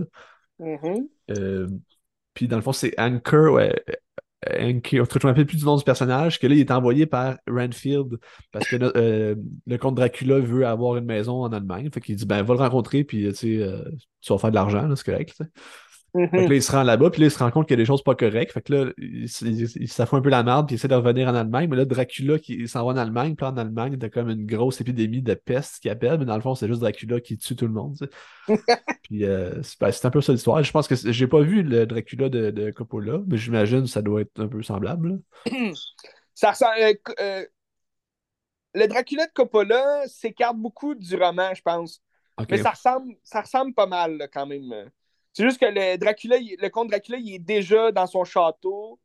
Puis t'as Jonathan euh, quelque chose qui. un écrivain là, qui vient y rendre visite comme pour euh, écrire sur lui. Puis euh, dans le fond, il va se faire. il va se faire pogner là, par ça. Puis Dracula, dans le fond, lui, tu découvres qu'il veut sa femme, à- son- sa fiancée à lui. Ben, c'est exactement ça. qu'il est amoureux d'elle. Parce que le gars, je te parle, An- Anchor, là, c'est Jonathan, son prénom. Ouais, Jonathan c'est ça. Anker, c'est ça. C'est ça. OK. Fait que, ben, c'est ça, le Nosferatu. C'est sûr que tu ça se trouve sûrement facilement sur YouTube, sauf que tu vous Ouais. n'aurez jamais l'expérience que j'ai eue en salle, mais euh, Ah, c'est sûr. c'est juste. Le film est extraordinaire, pour vrai. c'est- Ça dure une heure et vingt, une heure et demie, là, puis euh, Ouais, long. genre, ça, ça se coule vraiment bien. Puis même encore aujourd'hui, tu regardes ça, puis c'est vraiment le fun à regarder. C'est pas long. tu sais. Des fois, t'as des. Tu sais, mettons, je pense à Metropolis, que j'ai bien de la misère. tu C'est un grand film, Metropolis. Ah, moi, j'ai détesté. ça plate, là. Ouais, non, mais tu, tu comprends pourquoi c'est important dans le cinéma, puis tout, mais je trouve ça Oui. vraiment plate, là. C'est ça. Mais, celui-là, il est le fun à écouter, il s'écoute bien, là, tu sais. Ah ouais, mais Metropolis, c'est quoi? Un film de 4 heures, là? C'est? Non, non, c'est deux heures, mais ça a l'air de quatre c'est heures, mais c'est deux heures. ça, ça paraît 4 heures, tu sais. Ouais. Mais tu sais, c'est futuriste, c'est génial, là, tu sais, mais, mais c'est vraiment très long, puis c'est- je trouve ça vraiment plate. là. J'ai détesté. Regardez pas ça, c'est Non, regardez-le pour l'histoire, mais pour, pour euh, l'importance qu'elle a dans l'histoire du cinéma. là. C'est un film de 1927 aussi, Metropolis, c'est un Ouais. petit peu après. là. Mais Mais tu sais, non, mais Nosferatu, la- c'est bon, là. C'est ça. Ouais. Mais la, la, la différence qu'il y a avec Metropolis, c'est que je pense Metropolis a amené des idées nouvelles, dans le cinéma muet, puis de. C'était complètement autre chose, mais t'es plus dans l'expressionnisme allemand non plus, t'es complètement ailleurs, là. Ah, peut-être, peut-être. Je suis pas sûr, mais peut-être. Mais euh, aussi, le Nosferatu, il est joué par Max Schreck, qui est un grand acteur allemand aussi, qui est extraordinaire dans le film. Ouais. Puis, euh, euh, tu sais, Max Schreck, c'est pas le nom de Christopher Walken dans Batman Returns, ça? Euh, Il me semble que oui, mais Batman Returns? Ouais, ben, ça me dit quoi, là? C'est Max Schreck. Attends, je vais aller voir. Mais il me semble que c'est ça son nom. Mais, mais- peut-être, hein. mais justement, tu sais, l'esthétique de Batman Returns puis l'esthétique de Burton vient souvent Ah, de, ouais. de- de l'expression allemand aussi. Fait que c'est comme un bel hommage qu'il a fait. Fait je vais aller voir si c'est lui pour vrai. Batman Returns. Euh... Max Shrek, c'est ça, c'est son nom. ouais. Pas écrit pareil, là, mais Max Shrek. Fait que, un beau petit clin d'œil de Tim Burton, euh, sympathique. Là. Christine, toujours là. Fidèle au poste. euh, c'est un, c'est un film important, Nosferatu. Checkez ça si ça vous tente euh, sur YouTube, là, mais euh, c'est hot. T'as fait la job. C'est sûr qu'on c'est ça, on pourrait jouer du piano en même temps. Peut-être que. Ben, j'imagine que sur YouTube, il y a une trame sonore qui vient avec, sauf que tu sais, avoir le piano joué live dans la salle, c'était vraiment euh, exceptionnel. Ça, C'était un grand pianiste, c'était fun. C'était Guillaume Ben- Martineau, je pense, c'était comme un spécialiste des films muets. là. Ok. Ben, c'est comme tous les, euh, les grands films là, qui remettent euh, à la place des arts. T'as comme Le Seigneur des Anneaux, Ouais. un Harry Potter, puis c'est avec l'orchestre, là, symphonie, les Star Wars. Ça Ouais. doit être incroyable, là, ça. Ouais. T'as un peu vécu ça là, avec Nosferatu. Un peu. Tu sais, j'étais allé voir après ça Nightmare on Elm Street aussi, qui était une une salle comble, c'était quand même le fun. Il y avait des Ah imbéciles qui faisaient du bruit, c'était un peu gossant, mais euh, Ah! ben, une belle expérience pareil. C'est le fun, la Cinémathèque. Allez voir la Cinémathèque. Ben, sur un grand écran, c'était écœurant. Ouais. Tu sais, là, t'as vu Nosferatu 922, mais t'es-tu hype pour voir le Roger Hager ou euh, Toujours, mais Robert.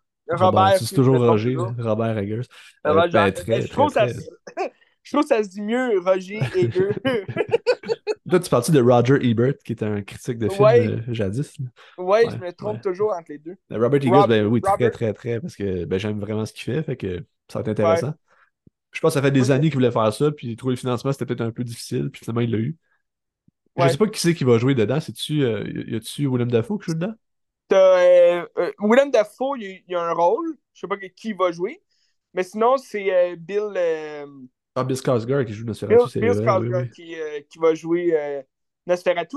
Puis t'as Di- euh, Lily euh, Deprose qui va jouer. euh, quoi, c'est Oh. Marianne son nom, je pense? Hélène, Hélène Hutter. En tout cas, c'est marqué Hutter. ça. Thomas Hutter, c'est Nicholas Hoult. Ouais, Nicolas Hoult. Puis t'as aussi Aaron euh, Taylor Johnson, je pense, qui joue dedans. Je me trompe pas. Euh, oui, il va jouer Friedrich, euh, je sais pas trop quoi. C'est pas, je vois pas Friedrich famille. Reich. Friedrich Reich. J'ai aucune idée. Mais en voyant. euh, moi, je suis quand même très intrigué, parce qu'en voyant son Lighthouse à euh, Robert Eger, t'as euh, t'as une belle idée de où il va aller là, avec Nosferatu. là. J'ai j'ai vraiment hâte, parce que The, The Lighthouse, c'est vraiment un film à voir là, si, si ça vous intéresse, là, les films de, de monstres ou de, en noir et blanc. Un peu de l'expressionnisme aussi, va chercher, ouais, exactement, c'est qu'il va chercher le, le- le style de caméra de l'époque aussi, puis un- Ouais. une esthétique. euh, mettons, de Lighthouse, c'est une esthétique des années, quoi, 20 à peu près, là. Ouais, à peu près. Même si ça se passe avant ça, l'histoire. Mais tu- tu- il va chercher des caméras et les lentilles pour faire ça aussi, fait que c'est vraiment intéressant, ça donne un fini euh, génial. Hmm. Euh, fait qu'en tout cas, c'est ça. Très bon film. que si j'irais complètement ailleurs que dans ton expressionnisme allemand, mais aller euh, ben j'ai regardé des films en lien avec euh, Barbie un peu là, pour me dire ah ça va peut-être être bon. Puis euh, je suis allé voir des films, ben dont un que j'avais déjà vu là, plus jeune. C'est un film de 1995, Un Indien dans le placard. Je sais pas si t'as déjà vu ça. C'est quoi? C'est euh, l'histoire d'un jeune garçon qui, qui reçoit à son anniversaire un- une petite armoire. c'est comme un, un petit placard là, un- de rangement. Puis euh, là, il va recevoir aussi une figurine d'un Indien, là, de son meilleur ami. Puis là, il va mettre cet Indien-là dans le placard, puis ça, il prend des clés pour barrer le placard. Fait que là, sa mère, elle lui donne une clé. C'est un enfant de, tu sais, même pas 10 ans. Là. Fait que, tu sais, il a une jeune, une jeune mentalité. Puis là, il barre l'Indien dans son placard. Puis le lendemain, quand il rouvre son placard, ben là, il voit que l'Indien, il est vivant. Fait que là, c'est comme un armoire magique, si tu veux, qui va rendre vivant tous ses jouets. Puis là, il va comme se familiariser avec euh, l'Indien. Puis l'Indien, il va comme dire euh, Ah, je, vis en 1800 cuques, puis euh, ça me prend du feu, ça me prend. Je suis- un Indien guérisseur. Puis, euh, Mais tu sais, c'est un film quand même ordinaire. Là, pas. ça, ça retrouve beaucoup les, les films des années 90 là, pour jeunes. Là, c'est. Beaucoup d'éléments des 19s euh, pour, pour les jeunes de cette époque-là. Fait que c'était quand même bon de se replonger dans cet univers-là, mais le film, il est plate, là, c'est... il se passe pas grand-chose. T'as un Indien, il parle à l'Indien, puis là, il essaie de le cacher aussi, là, à ses parents, à ses frères, mais il va le montrer à son meilleur ami, puis son meilleur ami, il va vouloir avoir un cowboy vivant. Fait que là, ils vont mettre un cowboy, puis là, t'as un cowboy avec son cheval, mais tu sais, c'est- ils sont miniatures, là. Tu sais, t'as une bonne scène où est-ce que il met tous ses jouets qu'il aime, là, ses jouets préférés, dans l'armoire. Puis là, en l'ouvrant, ben là, tous ses jouets se battent là, entre elles. Puis tu sais, t'as Dark Vader là, qui, avec son sable laser, puis euh, il tue des cowboys là, qui tirent partout. Fait que tu sais, ça, ça, ça aurait pu être intéressant si justement il y aurait eu une guerre de, de jouets ou je sais pas quoi. Une espèce de Toy Story, mais en live. Là. Ouais, ça aurait ça, pu être intéressant. mais là, il- tout de suite après cette scène-là, il referme son armoire, puis là, il, il l'ouvre plus devant tout. Là. Fait que, c'est quand même assez long. là. C'est comme un Indien euh, qui va se familiariser avec un jeune garçon, puis là, les, les deux, ils vont apprendre à se connaître, euh, puis sur leur monde là, à eux. Fait que, c'est sympathique, mais sans plus. là. C'est pas, euh, pas le film de l'année, on va se le dire. Mais c'est un film de Frank Oz. Ouais, ben, c'est qui, de? Yoda, là. Il fait beaucoup de voix, là, lui. dans Dark Crystal aussi, là, il va faire beaucoup de, de voix. Puis sinon, il a fait d'autres films. Pourrais pas te dire comme ça. Mais je checkais euh, les films qu'il a fait, c'est pas des grosses affaires, c'est pas connu. là. Non, non, c'est ça. C'est vraiment des, des petits films euh, pas très connus. Là. Euh, mais là, j'ai regardé ce film-là. Puis, tu sais, moi, ça me faisait penser un peu à Small Soldier. Ouais. Tu sais, Small Soldier, tu l'as-tu déjà vu? Ouais, ça fait longtemps. là. Ouais, ouais, ça fait longtemps. C'est un critique de mon film. Moi, j'allais en VHS depuis que je suis tout jeune. J'adore ce film-là. Puis, Tu sais, c'est vraiment. C'était un peu le film de. Pour les boys dans les années 90, tu sais, de, de- c'était un peu notre film de Barbie, là, pour les boys. C'est des petits soldats qui sont vivants, puis ils ont une puce comme euh, euh, de l'armée, en eux, puis là, ils veulent juste tout détruire, puis partout, euh, c'est vraiment, je, trouve que c'est un film parfait de boys, là, quand t'es jeune, parce que tu te dis, hey, mes jouets, ils pourraient être vivants. Tu sais, moi, quand j'étais jeune, j'avais j'avais pas des G.I. Joe, là, mais j'avais des petits bonhommes, j'avais un groupe euh, dans, de, de soldats, puis j'avais un groupe euh, dans la SWAT. Puis là, les, je faisais tout le temps des guerres, entre les deux. Tu sais, les, les méchants, c'était les soldats, puis les gentils, c'était la SWAT. Puis, tu sais, c'était le fun, parce que moi, j'étais très rêveur, là, quand j'étais jeune, fait que voir un film comme Les Petits Soldats, je me disais, Colin, ça serait le fun que mes, mes jouets soient vivants, tu sais. Ça, c'est Richard Donner qui a fait ça, c'est ça? Je pense que oui. Ouais. Faudrait que j'aille voir, là, mais... Ouais, attends, je vais aller voir. Richard Donner. Fait que c'est ça, les Small Soldier, euh, c'est à voir. Très bon film. Euh, sinon, j'ai regardé. euh, Avec Kirsten Dunst. C'est quoi? Avec Kirsten Dunst. Oui, une jeune Kristen Dunst. Ah non, c'est Joe Dante. Joe Dante qui fait ça. Surtout, euh, Kristen Dunst, je pense que c'était juste après euh, Jumanji, là, en plus. Fait qu'elle a commencé vraiment sa carrière. euh, elle avait fait Interview with the Vampire en 1991, je me trompe pas. Elle avait ouais. comme 12 ans. Puis après ça, sa carrière a commencé. Là. Jumanji, Small Soldier. Ça, c'est Joe Dante. Joe Dante. Joe Dante. Qu'est-ce qu'il a fait d'autre, lui, déjà? Gremlins. C'est ça. Gremlins. Très bon film. Fait que, c'est ça. Puis là, euh, à la télé, il jouait un film euh, il y a quelques mois, là, ça fait vraiment longtemps. Je l'avais tapé parce que je l'avais jamais vu. Puis euh, c'est un film qui. je l'attendais justement que Barbie sorte là, pour le un peu les relier les deux parce que tu sais, c'est ça. C'est euh, c'est un film qui peut se ressembler un peu, là, mais c'est euh, Welcome to Marwen. Oui, de Zemeckis. hein, Ouais. De Robert bon. Zemeckis. Pardon? Ça a l'air pas bon. Ça, ça avait pas l'air bon. c'est pour ça que j'avais pris voir au cinéma. là, ça avait l'air quand même plate. C'est sorti, je pense, aussi pendant le COVID. là. Fait que euh, c'est un film avec Steve c'est- Je pense que c'est basé sur une histoire vraie. Là. Pas sûr, là, mais il me semble que c'était à la fin, là, comme des, des petites écritures qui disent qu'est-ce qui s'est passé vrai. Mais c'est l'histoire d'un euh, d'un un bonhomme dans un petit village qui, euh, lui, c'est un. Il fait euh, des maquettes là, avec des poupées, puis il est photographe, là, dans le fond, il photographie ses poupées, puis il crée des histoires là, à travers ça. Fait que euh, c'est comme l'artiste du village, tu veux. Le, le, le, le plus grand artiste connu là, de ce village-là. Puis il fait des expositions de ses photos. euh. dans le fond, ses histoires, c'est toujours autour d'un général d'armée euh, qui s'appelle Huggy, que lui, il combat les nazis, puis il est aidé d'un groupe de femmes soldats. Puis c'est comme les femmes qui imaginent. dans le fond, l'histoire, euh, dans le film, tu vas, tu vas voir l'histoire qu'il va imaginer en posant les photos. Fait que là, tu vois les poupées vivantes, puis euh, c'est pas très bien fait. C'est vraiment. euh, le CGI est mauvais. Parce que t'as les, les visages en poupée. T'as comme les visages sans vie, là, des acteurs qui vont interpréter les poupées, mais c'est weird, là, comment c'est fait. C'est un peu bizarre. Puis euh, l'histoire mène un peu à rien, là.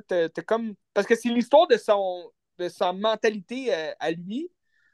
Puis là, t'apprends à travers le film qu'il il, est un peu devenu débile, là, parce que il s'est fait battre dans un bar à un moment donné. C'est comme un. C'est un, un fétichiste de pieds. Là. Il, adore les, les talons hauts de femmes. Puis il collectionne. Fait que ce gars-là, il est comme. euh, C'est comme s'il les portait aussi. Là. Il adore les porter. Puis tout. Fait que là, il, s'est fait, il se serait fait battre à cause de ça. Puis là, il y a comme une cicatrice dans le, dans le face. Puis euh, là, tu sais pas trop, y a-tu déjà fait l'armée ou non? Ça a l'air que oui, mais là, on dirait que c'est juste parce que dans son monde à lui, euh, c'est- il s'in- il s'interprète lui comme le, le général, Huggy, de sa poupée.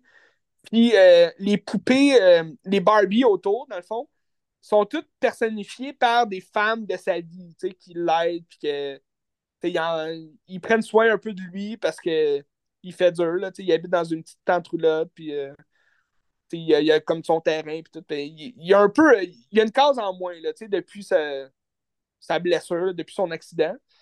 Puis t'as euh, une nouvelle qui arrive, une nouvelle voisine en face, puis il va tomber en amour avec elle. Fait il va personnifier une nouvelle poupée qui ressemble comme deux gouttes d'eau à elle. Puis il va faire en sorte que les deux poupées, ils sont ensemble, elle puis, le général Huggy. Puis là, dans la vraie vie, lui, il va vouloir être avec elle, mais elle est comme Ah non, on est juste amis, tu sais, euh, je vous aime bien, là, mais on se connaît pas. Puis, euh, fait que là, c'est un peu comme euh, un drame romantique. tu sais, dans le fond, il va essayer d'être en amour avec elle, mais elle, elle veut pas. Puis là, c'est comme. il retourne dans son passé parce qu'en même temps, t'as comme le, le procès de ses agresseurs qui sont, puis lui, il est comme. Il est dans l'espèce de dépression, là, le, comment qu'on appelle la peur de, de voir ses agresseurs encore. Là, fait que c'est très. c'est très lourd comme film. T'as as comme plusieurs émotions à la fois, mais c'est plate en même temps parce que t'as aucune histoire. T'as juste l'histoire de ces poupées qui traînent tout le temps partout avec lui. Fait que c'était un peu bizarre comme film. J'ai pas tant aimé. Euh. Le conseille pas vraiment, en fait. C'est pas un film connu non plus. Je sais même pas où trouver ça. moi, je l'ai vu à la télé parce que ça, ça jouait à la télé, mais je sais pas où est-ce qu'il y aurait ça, là. Euh. On peut se revenir à du, à du vieux Zemeckis, là. Ah oui. Dans le fond, oui. C'est... Les... En tout cas, les derniers Zemeckis, ils m'ont vraiment déçu. Pinocchio, c'était nul à chier. Euh... De ça, qui... ça veut rien dire. C'est pas tellement bon. Tu sais, Steve Carell, il joue bien son rôle, mais c'est une histoire qui mène complètement nulle part. Fait que c'est très plate, là, comme film. Puis, euh, t'as... Euh, un de ses derniers, c'était Walk, euh, The Walk, là. La ouais, il a fait Les Sorcières récemment, depuis une couple d'années. The Witch, ou je sais pas trop quoi, là. The, The Witch of Eastwick? Je me souviens plus. C'est comme trois sorcières, là. Ça a l'air un film un peu enfantin, là. Ok, ouais, ben c'est ça, mais je pense. Euh... Ah, le Hocus Pocus? Hocus C'est lui qui a fait ça? C'est ça? Attends, attends un peu, je me souviens plus. Ah, non, non, ok, non. Tu parles de, de Witchers, la, la, la, la sorcière, la méchante là, avec euh, Anataway. Là.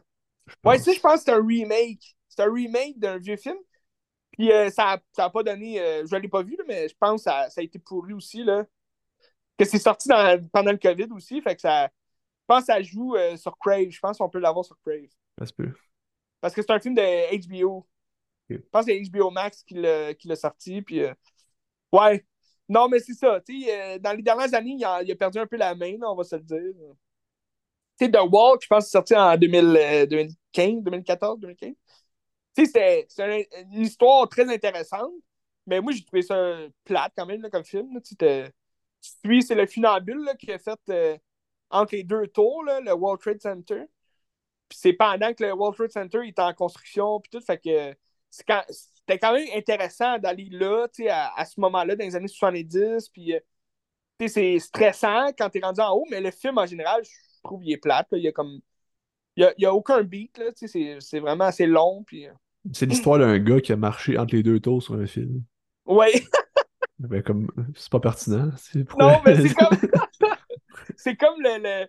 Je sais pas, tu au, pendant le film, tu vois comme l'élaboration de son plan, puis c'est comme ça devient son, euh, son but là, dans sa vie, de marcher entre les deux tours. Puis... C'est juste pour faire quelque chose d'incroyable, mais le gars, il aurait pu mourir, puis that's mais. c'est ça que je t'ai dit, l'histoire est pas. Euh...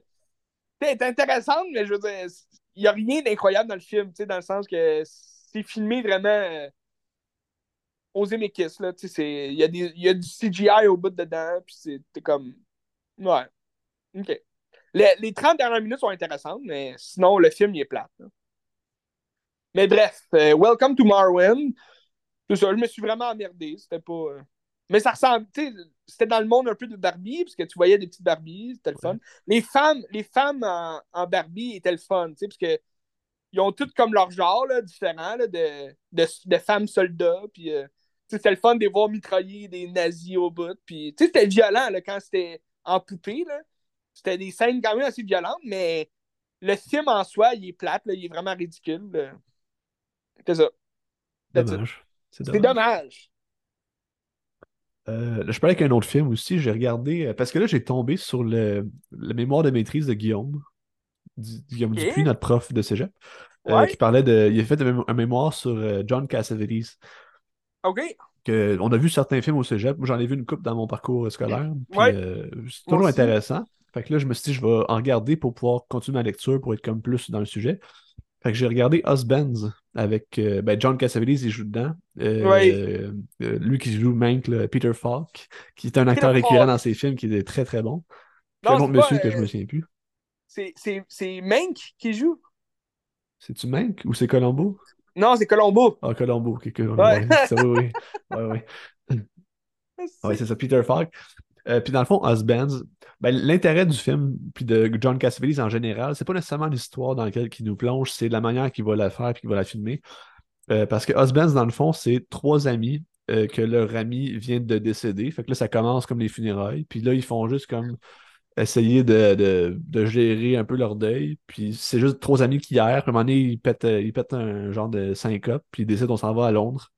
Fait qu'ils laissent toute leur vie de famille puis leur job là pour aller à Londres pendant comme deux jours. Ils essaient de se pogner des femmes, puis là, ils se rendent compte que hey, finalement, euh, ça marche pas de même. Puis ils reviennent à leur vie, mais là, est-ce que leur vie est correcte ou pas? Puis c'est- est-ce que c'est la bonne chose à faire de péter une syrup de même, puis de- d'essayer de vivre le moment? C'est quoi le vivre le moment pour sais, par rapport à la mort? Ouais. Mais tu sais, l'attrait du film, c'est pas nécessairement ça. C'est que euh, Cassavetes, sa manière de fonctionner, c'est que euh, l'acteur. Non, c'est la caméra au service de l'acteur. Tandis qu'habituellement, c'est l'acteur qui est au service de la caméra, que tout est lighté d'une certaine façon, puis le cadrage est comme ça. Tandis que là, l'acteur fait tout ce qu'il veut. Puis après, c'est lui avec la caméra de savoir, OK, je vais cadrer de même par rapport à comment il bouge. Puis c'est souvent des, des longs plans. Euh, puis de cette façon-là, euh, ça donne l'impression d'être comme présent sur le, dans le film ou ça scène avec eux. Puis c'est vraiment intéressant Ouais. parce que tu te sens impliqué. Puis, puis ça, ça enlève tout l'aspect fake un peu du cinéma. C'est comme très naturaliste, ça enlève le jeu. Parce que je pense aussi au niveau des scénarios, ils ont des textes d'affaires comme ça, mais ils ont quand même une grande liberté de mouvement, puis probablement une grande liberté de, de, de- dire ce qu'ils veulent un peu. là. Fait que ça, ça avait tellement authentique. Puis justement, dans ces thèmes aussi qu'ils utilisent, c'est très les, les petits problèmes quotidiens. Parce que je pense que dans l'affaire Guillaume, je lisais qu'à un moment donné, euh, il disait, tu sais, moi, j'ai jamais vu d'avion exploser, puis des affaires comme ça. Fait que pourquoi je mettrais ça dans les films? Moi, je vais parler des, des petits problèmes du quotidien, puis c'est pas des gros enjeux, mais c'est des choses que tout le monde peut. euh, Aller chercher le réalisme, là. Ouais. Ben c'est ça. Fait que c'est ça qui est quand même intéressant dans son cinéma. C'est le cinéma du. Ben, dirais pas du peuple, mais le cinéma du Le quotidien. cinéma tu sais. du peuple. C'est comme un peu, on voit dans Patterson de Jarmusch, c'est un peu ça. C'est le Ouais. quotidien. Puis il y a quelque chose de beau dans le quotidien, pareil. Mhm. Fait que c'est ça qu'on trouve euh, là. Mais après ça, Husbands, est-ce que c'était extraordinaire? J'ai aimé ça, mais c'est pas le meilleur Ouais. film de, de, de, de Cassavetes. Je pense que son meilleur, ça va rester euh, Woman Under the Influence. Avec, euh, euh, comment ça s'appelle? euh, Gina de... Non, pas Gina de... Whatever, Gina, euh, je sais pas trop quoi. Là. Gina. Rowland. Gina, Gina Roden, c'est ça. qui est extraordinaire. Mais je trouve aussi ce qui était bon avec euh, les films de John Cassavetes, c'est qu'il laissait place à l'impro. Oui, c'est ça. Fait que ça, tu donnais vraiment le pouvoir à l'acteur d'aller vraiment dans son réalisme à lui-même, d'aller jouer lui-même, puis de. Sais, juste improviser sur son personnage, sur la scène qu'il jouait. Puis, j'imagine dans Use Band, tu, tu dois avoir des, justement des scènes où est-ce que ça a pas l'air stagé, là. Ça a l'air comme euh, sûrement improvisé, puis comme c'est direct dans, dans le vif du sujet, puis euh, ah ouais, donc. C'est très intuitif. Ben, c'est ça, c'est ça qui est le fun, c'est que c'est- c'est c'est très naturel, c'est très intuitif. Fait que c'est pour ça Ouais. que c'est- il y a quelque chose de beau dans, dans son cinéma. tu sais. Ben, c'est ça aussi euh, qui rend. Tu sais, tu, tu regardes des films comme, mettons, euh, Django Unchained de, de Quentin Tarantino, où est-ce que t'as Leonardo DiCaprio qui se pète la main sur le crâne, puis il saigne, puis Quentin Tarantino qui fait juste laisser aller, Ouais. puis comme improvise, mon gars, tu t'es pété la main, vas-y, euh, continue, ça, ça fit avec le rôle, tu sais. Fait tu sais, puis tu, te retrouves avec une scène incroyable où est-ce que. Mais tu sais, souvent, là, les meilleures choses, tu peux pas les écrire. là. Ça, ça devient Exact, naturel comme ça. tu sais. Fait que Naturel. Génial. sur le vif. Euh, puis tu sais- quand on était en pré-prod de, de Nature Morte, là, quand on écrivait puis on préparait tout, euh, Guillaume nous avait suggéré ce film-là. Fait que moi, je l'avais pas vu. Je sais pas si les autres l'avaient vu. Mais tu sais, quand j'ai regardé là, je me suis dit, oh, ça fait tellement du sens. Au- surtout au début, à un moment donné, ça- tu perds un peu le- le- cette vibe-là, mais au début, c'est juste comme trois gars qui errent. Je suis comme, ah, c'est Mhm. tellement, c'est tellement semblable, puis tout, là, fait que je trouve ça Ouais. le, le fun de voir. La errance. C'est toi, Peter Falk, ou euh, je sais pas trop, mais en tout cas, Moi, je suis. Peter Falk parce que je suis Colombo. Hmm. Ouais. J'avais élucidé ce mystère. En tout cas, checkez ça. Moi, j'ai checké ça sur YouTube. Là. Il est là au complet. Il y en a une couple Ah, de écœurant. sur YouTube. Sinon, c'est un peu dur à trouver. C'est des Criterion. Sûrement sur le Criterion Ouais. Channel, mais sur YouTube, c'est gratuit. Fait que Hmm. ça vaut la peine. C'est du cinéma américain indépendant qui est comme peut-être le plus grand cinéaste américain indépendant de l'histoire du cinéma. Là. Fait que Ah oui. ben intéressant. Ben, rappelez-vous ce nom, John Cassavetes. Qui joue dans Rosemary's Baby aussi. Puis euh, c'est un acteur aussi. Là. Ouais. Ah ah, ouais. Mais il y a son fils aussi qui fait des affaires. c'est- c'est- Comment il s'appelle son fils? euh, Nick, c'est ça? Nick Cassavetes, c'est ça? C'est un cinéaste en ce moment, je pense. Là. Ouais, ouais, en ce moment même. C'est ça. Fait que, ben, Christy, euh, très bon film, très bon film. Oui. Je pouvais aller euh, peut-être avec un film. C'est un petit film euh, que, que j'ai en VHS, que j'ai regardé. euh, je l'avais déjà vu, là, mais euh, c'est c'est toujours le fun. je l'ai vu il y a quand même quelques semaines, là, mais je vais t'en parler parce que je trouve qu'il y a un fit avec euh, Barbie à faire aussi euh, sur euh, la, la, la l'espèce de, de questionnement existentiel d'un personnage de fiction. euh, Blast from the Past, qui est le film favori de ton père, Ben. Ah, ben, que- ben oui, toi. avec, avec Brendan Fraser. Euh, Blast from the Past. Les euh, intraterrestres, c'est ça? euh, euh, l'intraterrestre en, en français. T'as Brendan Fraser, un jeune Brendan Fraser, euh, ben quand même assez vieux. Là, dans- sais, c'est un film de 1998. Fait que, il avait fait quand même sa marque là, dans le monde du cinéma. Puis, euh, t'as aussi Alicia euh, Silverstone qui est dans, euh, dans, dans- dans ce film-là. Dans les années 90, elle était très, très populaire. Aujourd'hui, un peu moins, là, mais euh, très populaire en 98. Puis, euh, t'as euh, t'as Brendan Fraser qui vit euh, sous la terre. Dans le fond, son père, qui est- c'est c'est bon parce qu'on parlait de Christopher Walken tantôt. Christopher Walken dans Batman Return. Fait que c'est Christopher Walken avec sa femme, Cissy Spacey, dans Space Check. Dans, euh, dans Blast from the Past, euh, qui sont. euh, ça se passe dans les années, à la fin des années 50. Puis Christopher Walken, c'est un peu un, un hurluberlu qui, qui perd un peu la boule. Puis qui est sûr que les. c'est pendant la guerre froide. Puis là, c'est- il est sûr que la, Russie va envoyer des bombes, des bombes sur eux. Puis tout. Fait qu'en même temps, on fait des, des liens un peu avec Oppenheimer aussi.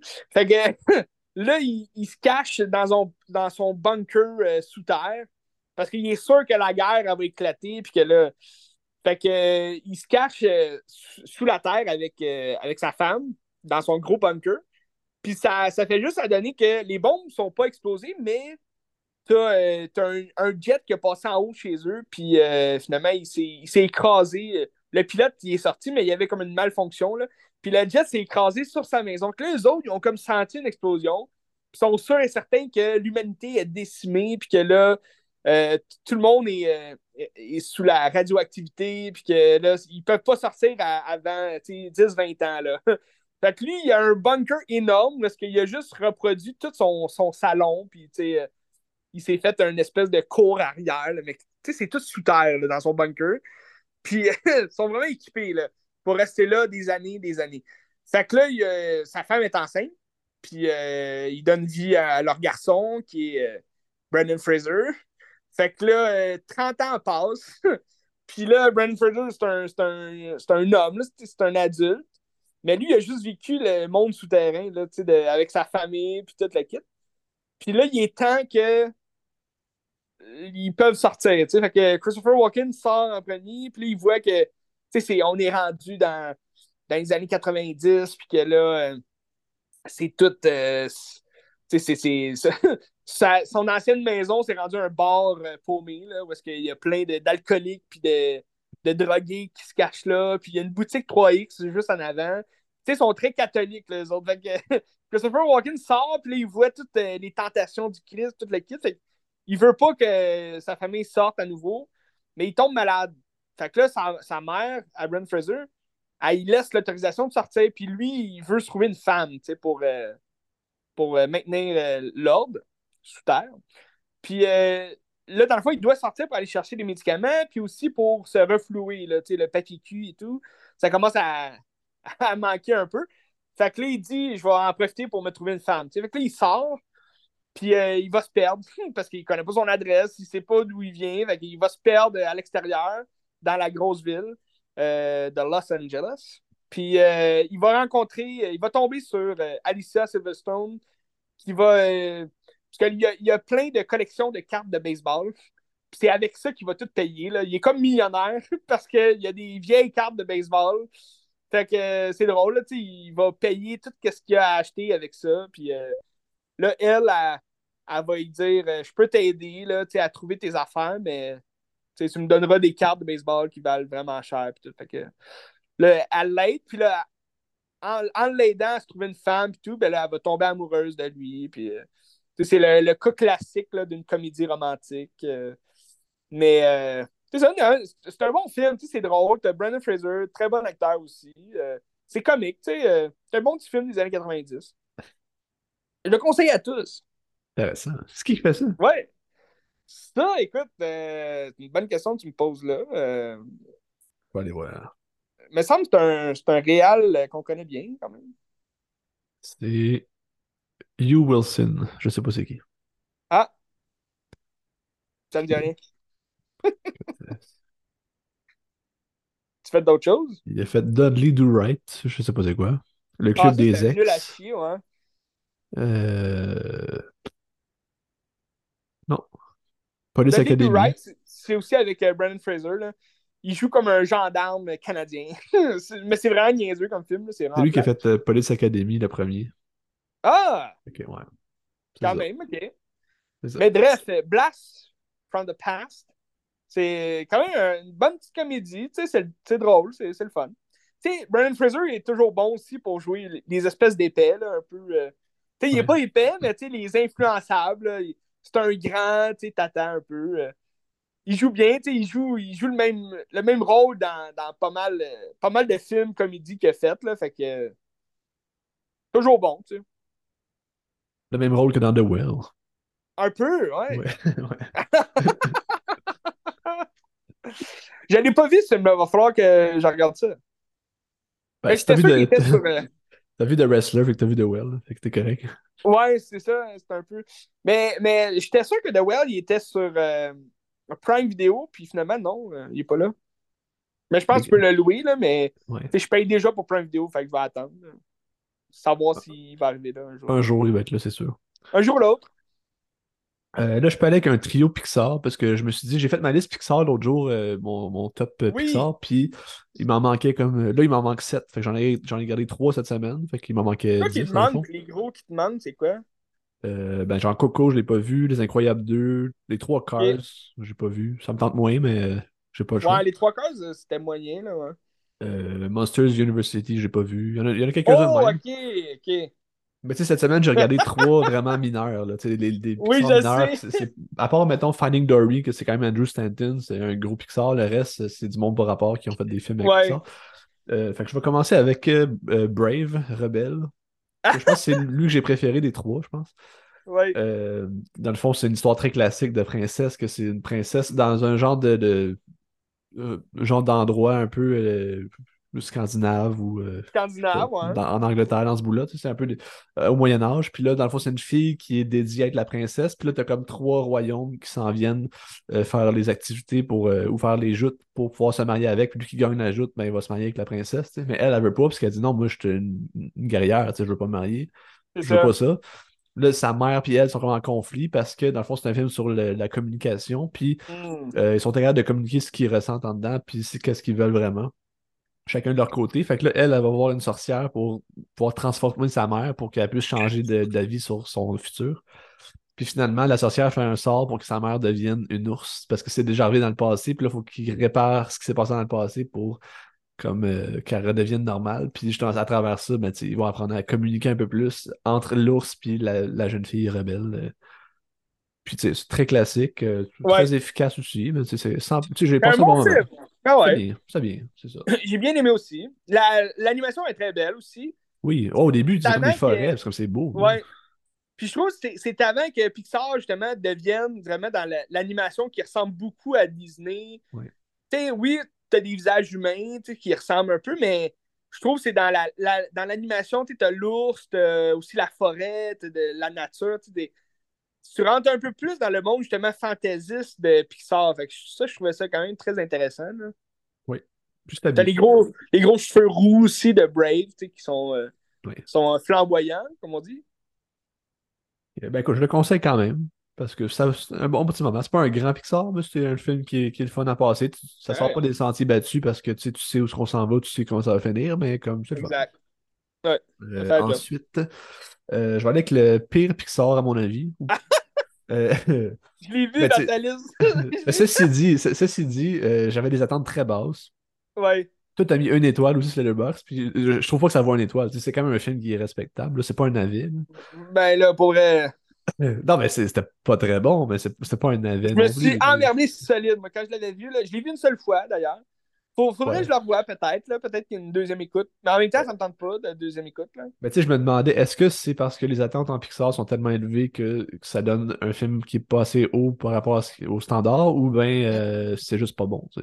Puis je pense que c'est un film qui est pas réussi, parce que la fois, c'est Le Bon Dinosaure de Peter Sand qui vient de sortir euh, élémentaire, justement. The Good Dinosaur. Puis, euh, dans le fond, sais, Pixar, habituellement, c'est c'est des leçons de scénarisation, c'est des structures parfaites, puis c'est vraiment tête, tête, tête. Ça, ça l'est vraiment pas. C'est vraiment pas tête. Au niveau de l'histoire, c'est même qu'il y a tellement un gros flottement au milieu de l'histoire que, genre, c'est même pas intéressant. là. Ben, Euh, je puis, dans le pense- fond, oui, vas-y. Je je trouve quasiment que c'est un film, tu sais, on dirait Pixar, tu sais, oui, ils sont, sont, euh, sont reconnus comme Disney pour faire des films pour enfants, mais on dirait celui-là, ils ont voulu faire un film pour bébés, là, tu sais, comme un film. Non, mais tu sais, pour vraiment jeunes, jeunes, jeunes enfants qui vont vraiment rien avoir à voir à faire avec une histoire, une morale ou peu importe, là. Si, J'ai il a l'impression qu'ils ont juste fait- vrai. Non, mais tu C'est sais, j'ai l'impression qu'ils ont juste fait un film, un peu comme Caillou, là. Tu sais, c'est juste un film d'enfants, puis euh, gaga, boubou, puis euh, on pète, puis that's it. Ben, dans le fond, c'est ça, parce que euh, le bon dinosaure, c'est une famille de dinosaures que chacun fait leur tâche. C'est comme trois enfants puis les deux parents. Puis là, t'as comme le plus jeune des dinosaures, que lui, euh, c'est un peu un fainéant, puis euh, il a pas confiance en lui, puis tout. Fait que là, à un moment donné, son père, il dit faut que tu fasses ta tâche, tu réussisses pour mettre ton empreinte, puis faire comme de, la mission que tu as à accomplir. Fait que là, il l'amène comme dans une affaire, puis là, il y a une tempête, puis là, son père, il meurt dans une genre de rafale d'eau, comme un peu. On...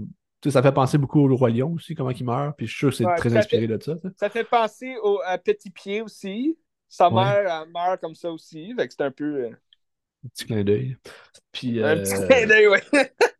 Dans le fond, c'est parce qu'il chassait un petit, Eh un ben. petit bébé homme de Cro-Magnon. tu sais. Fait que là, à cause de ça, il dit c'est lui qui a tué mon père. Fait que là, il part à la course après, puis genre, il perd sa famille, puisqu'il tombe dans l'eau lui aussi.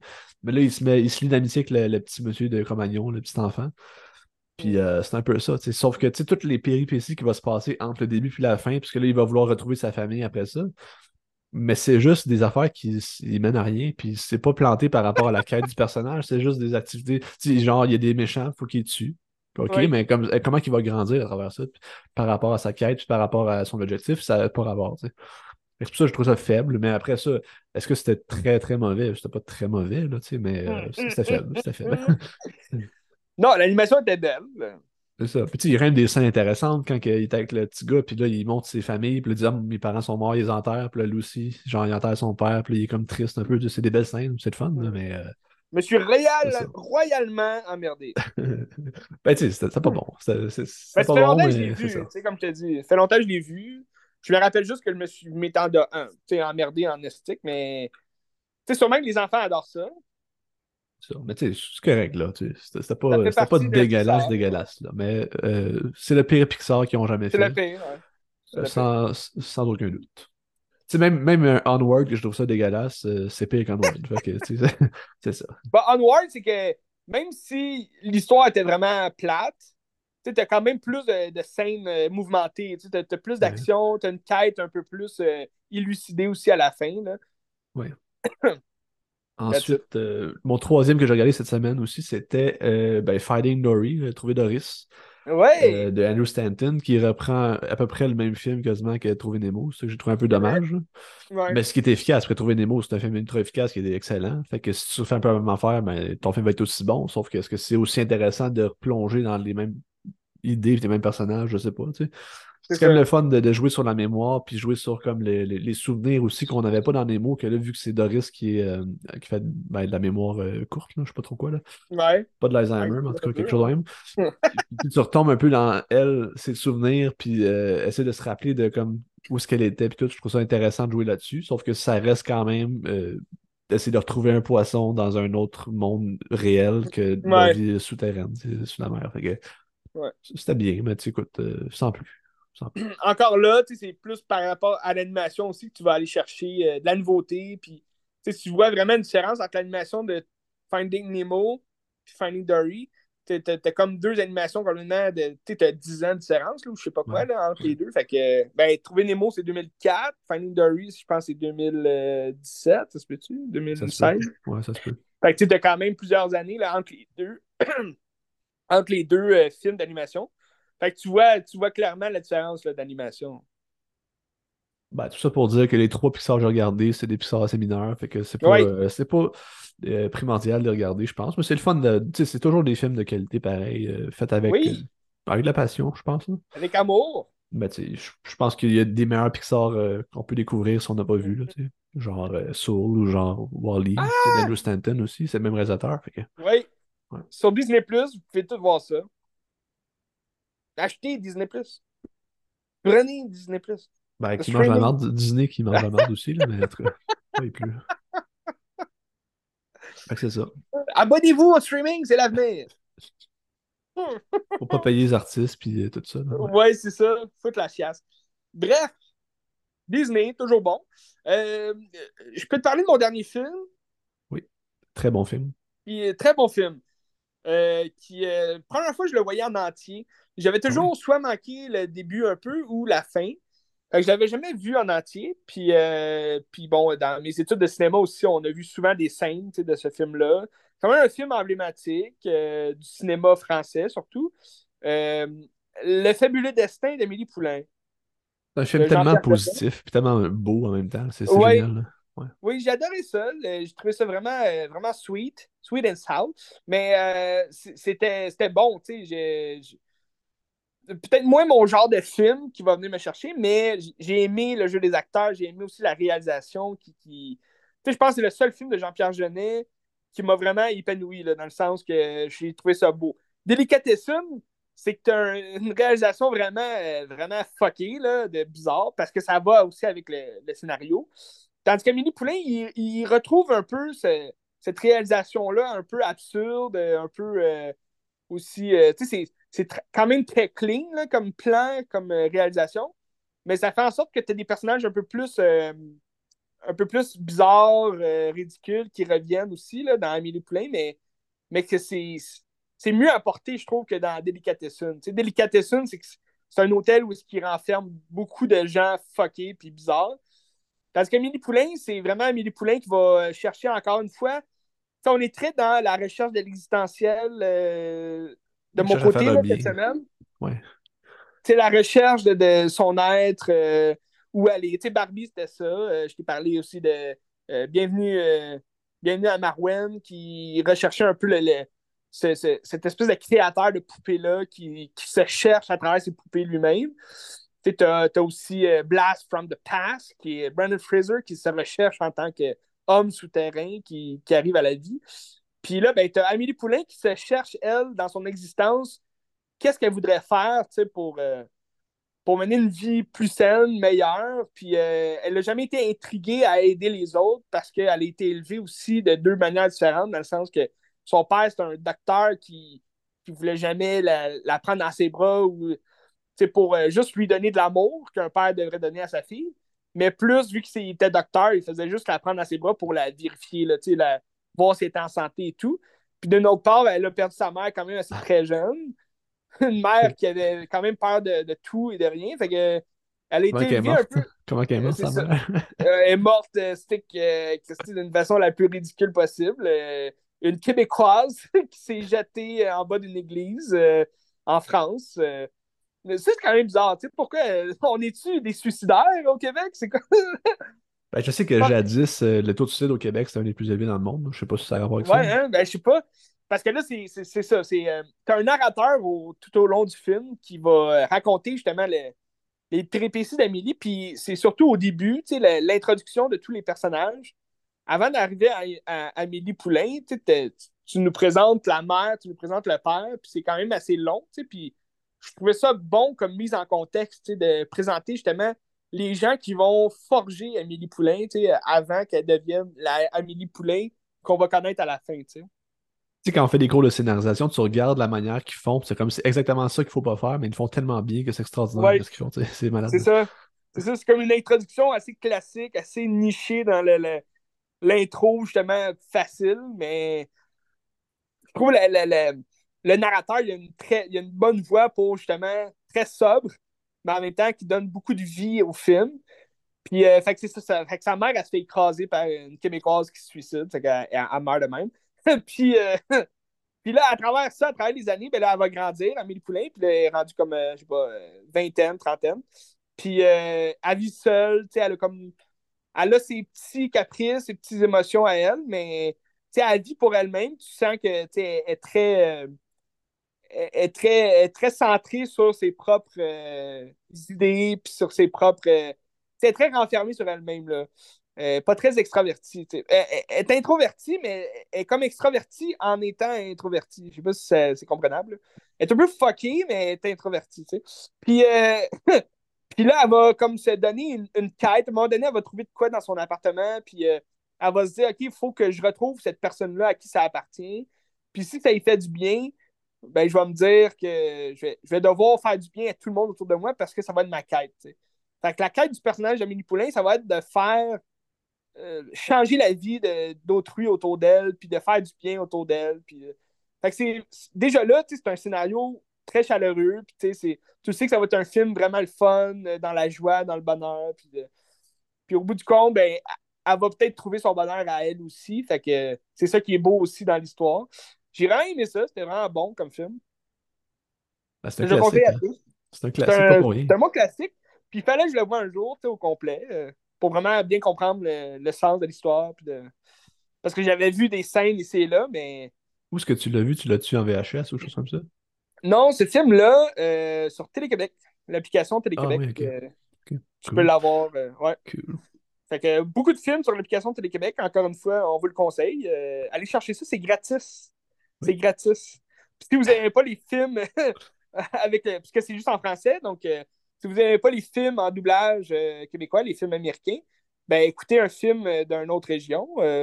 Amélie Poulain, c'est un film français. Il y a beaucoup de films de, la francophonie sur Télé-Québec. Fait que allez-y, allons-y, allons-y. Des films aussi québécois de Pascal Plante qui serait là. Je n'ai pas été vérifié là, si mon affirmation était vraie, mais je pense que oui. Ben, en tout cas, tu iras voir, je sais pas. Mais allez voir, puis regarde, on vous confirme ça. Parce que possiblement que m'a regardé euh, ces deux films d'avant, avant d'aller voir Les Chambres Rouges, le 11 août. Le 11 août, ça sort, ouais. Exactement. C'est ça. Fait que, euh, c'est ça. Qu'est-ce qu'on regarde pour la, semaine prochaine, Ben? Ben là, à soir, je vais voir Halloween. Fait que je me suis dit, je vais peut-être écouter Halloween Ends pour accompagner ça mm-hmm. parce qu'il est rendu sur Crave. Fait que peut-être. Ça a l'air plate, oh, mais je vais juste au cas finir. Ouais, c'était pas fameux. C'était pas fameux comme film. Ça vaut quand même le coup d'œil. C'était quand même intéressant, je trouve. Euh, mon point personnel. à part ça, euh, qu'est-ce qu'on a écouté? ben écoute, euh, la semaine prochaine, il n'y a pas d'aussi grosse nouveauté que cette semaine.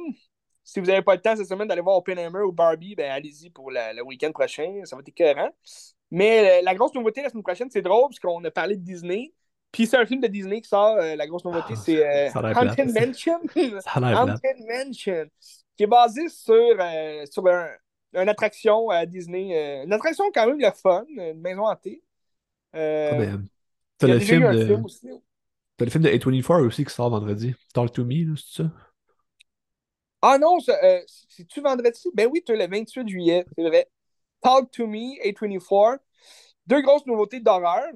Je sais pas ben si ça joue site, par contre. Ça va peut-être jouer à Montréal seulement, je sais pas. Mais... Ben, ben oui, parce que c'est ça, l'annonce est pas très. La publicité est pas incroyable. Fait que peut-être que ça va jouer euh, dans les salles un peu plus euh, tu sais, euh, montréalaises, puis autour du public.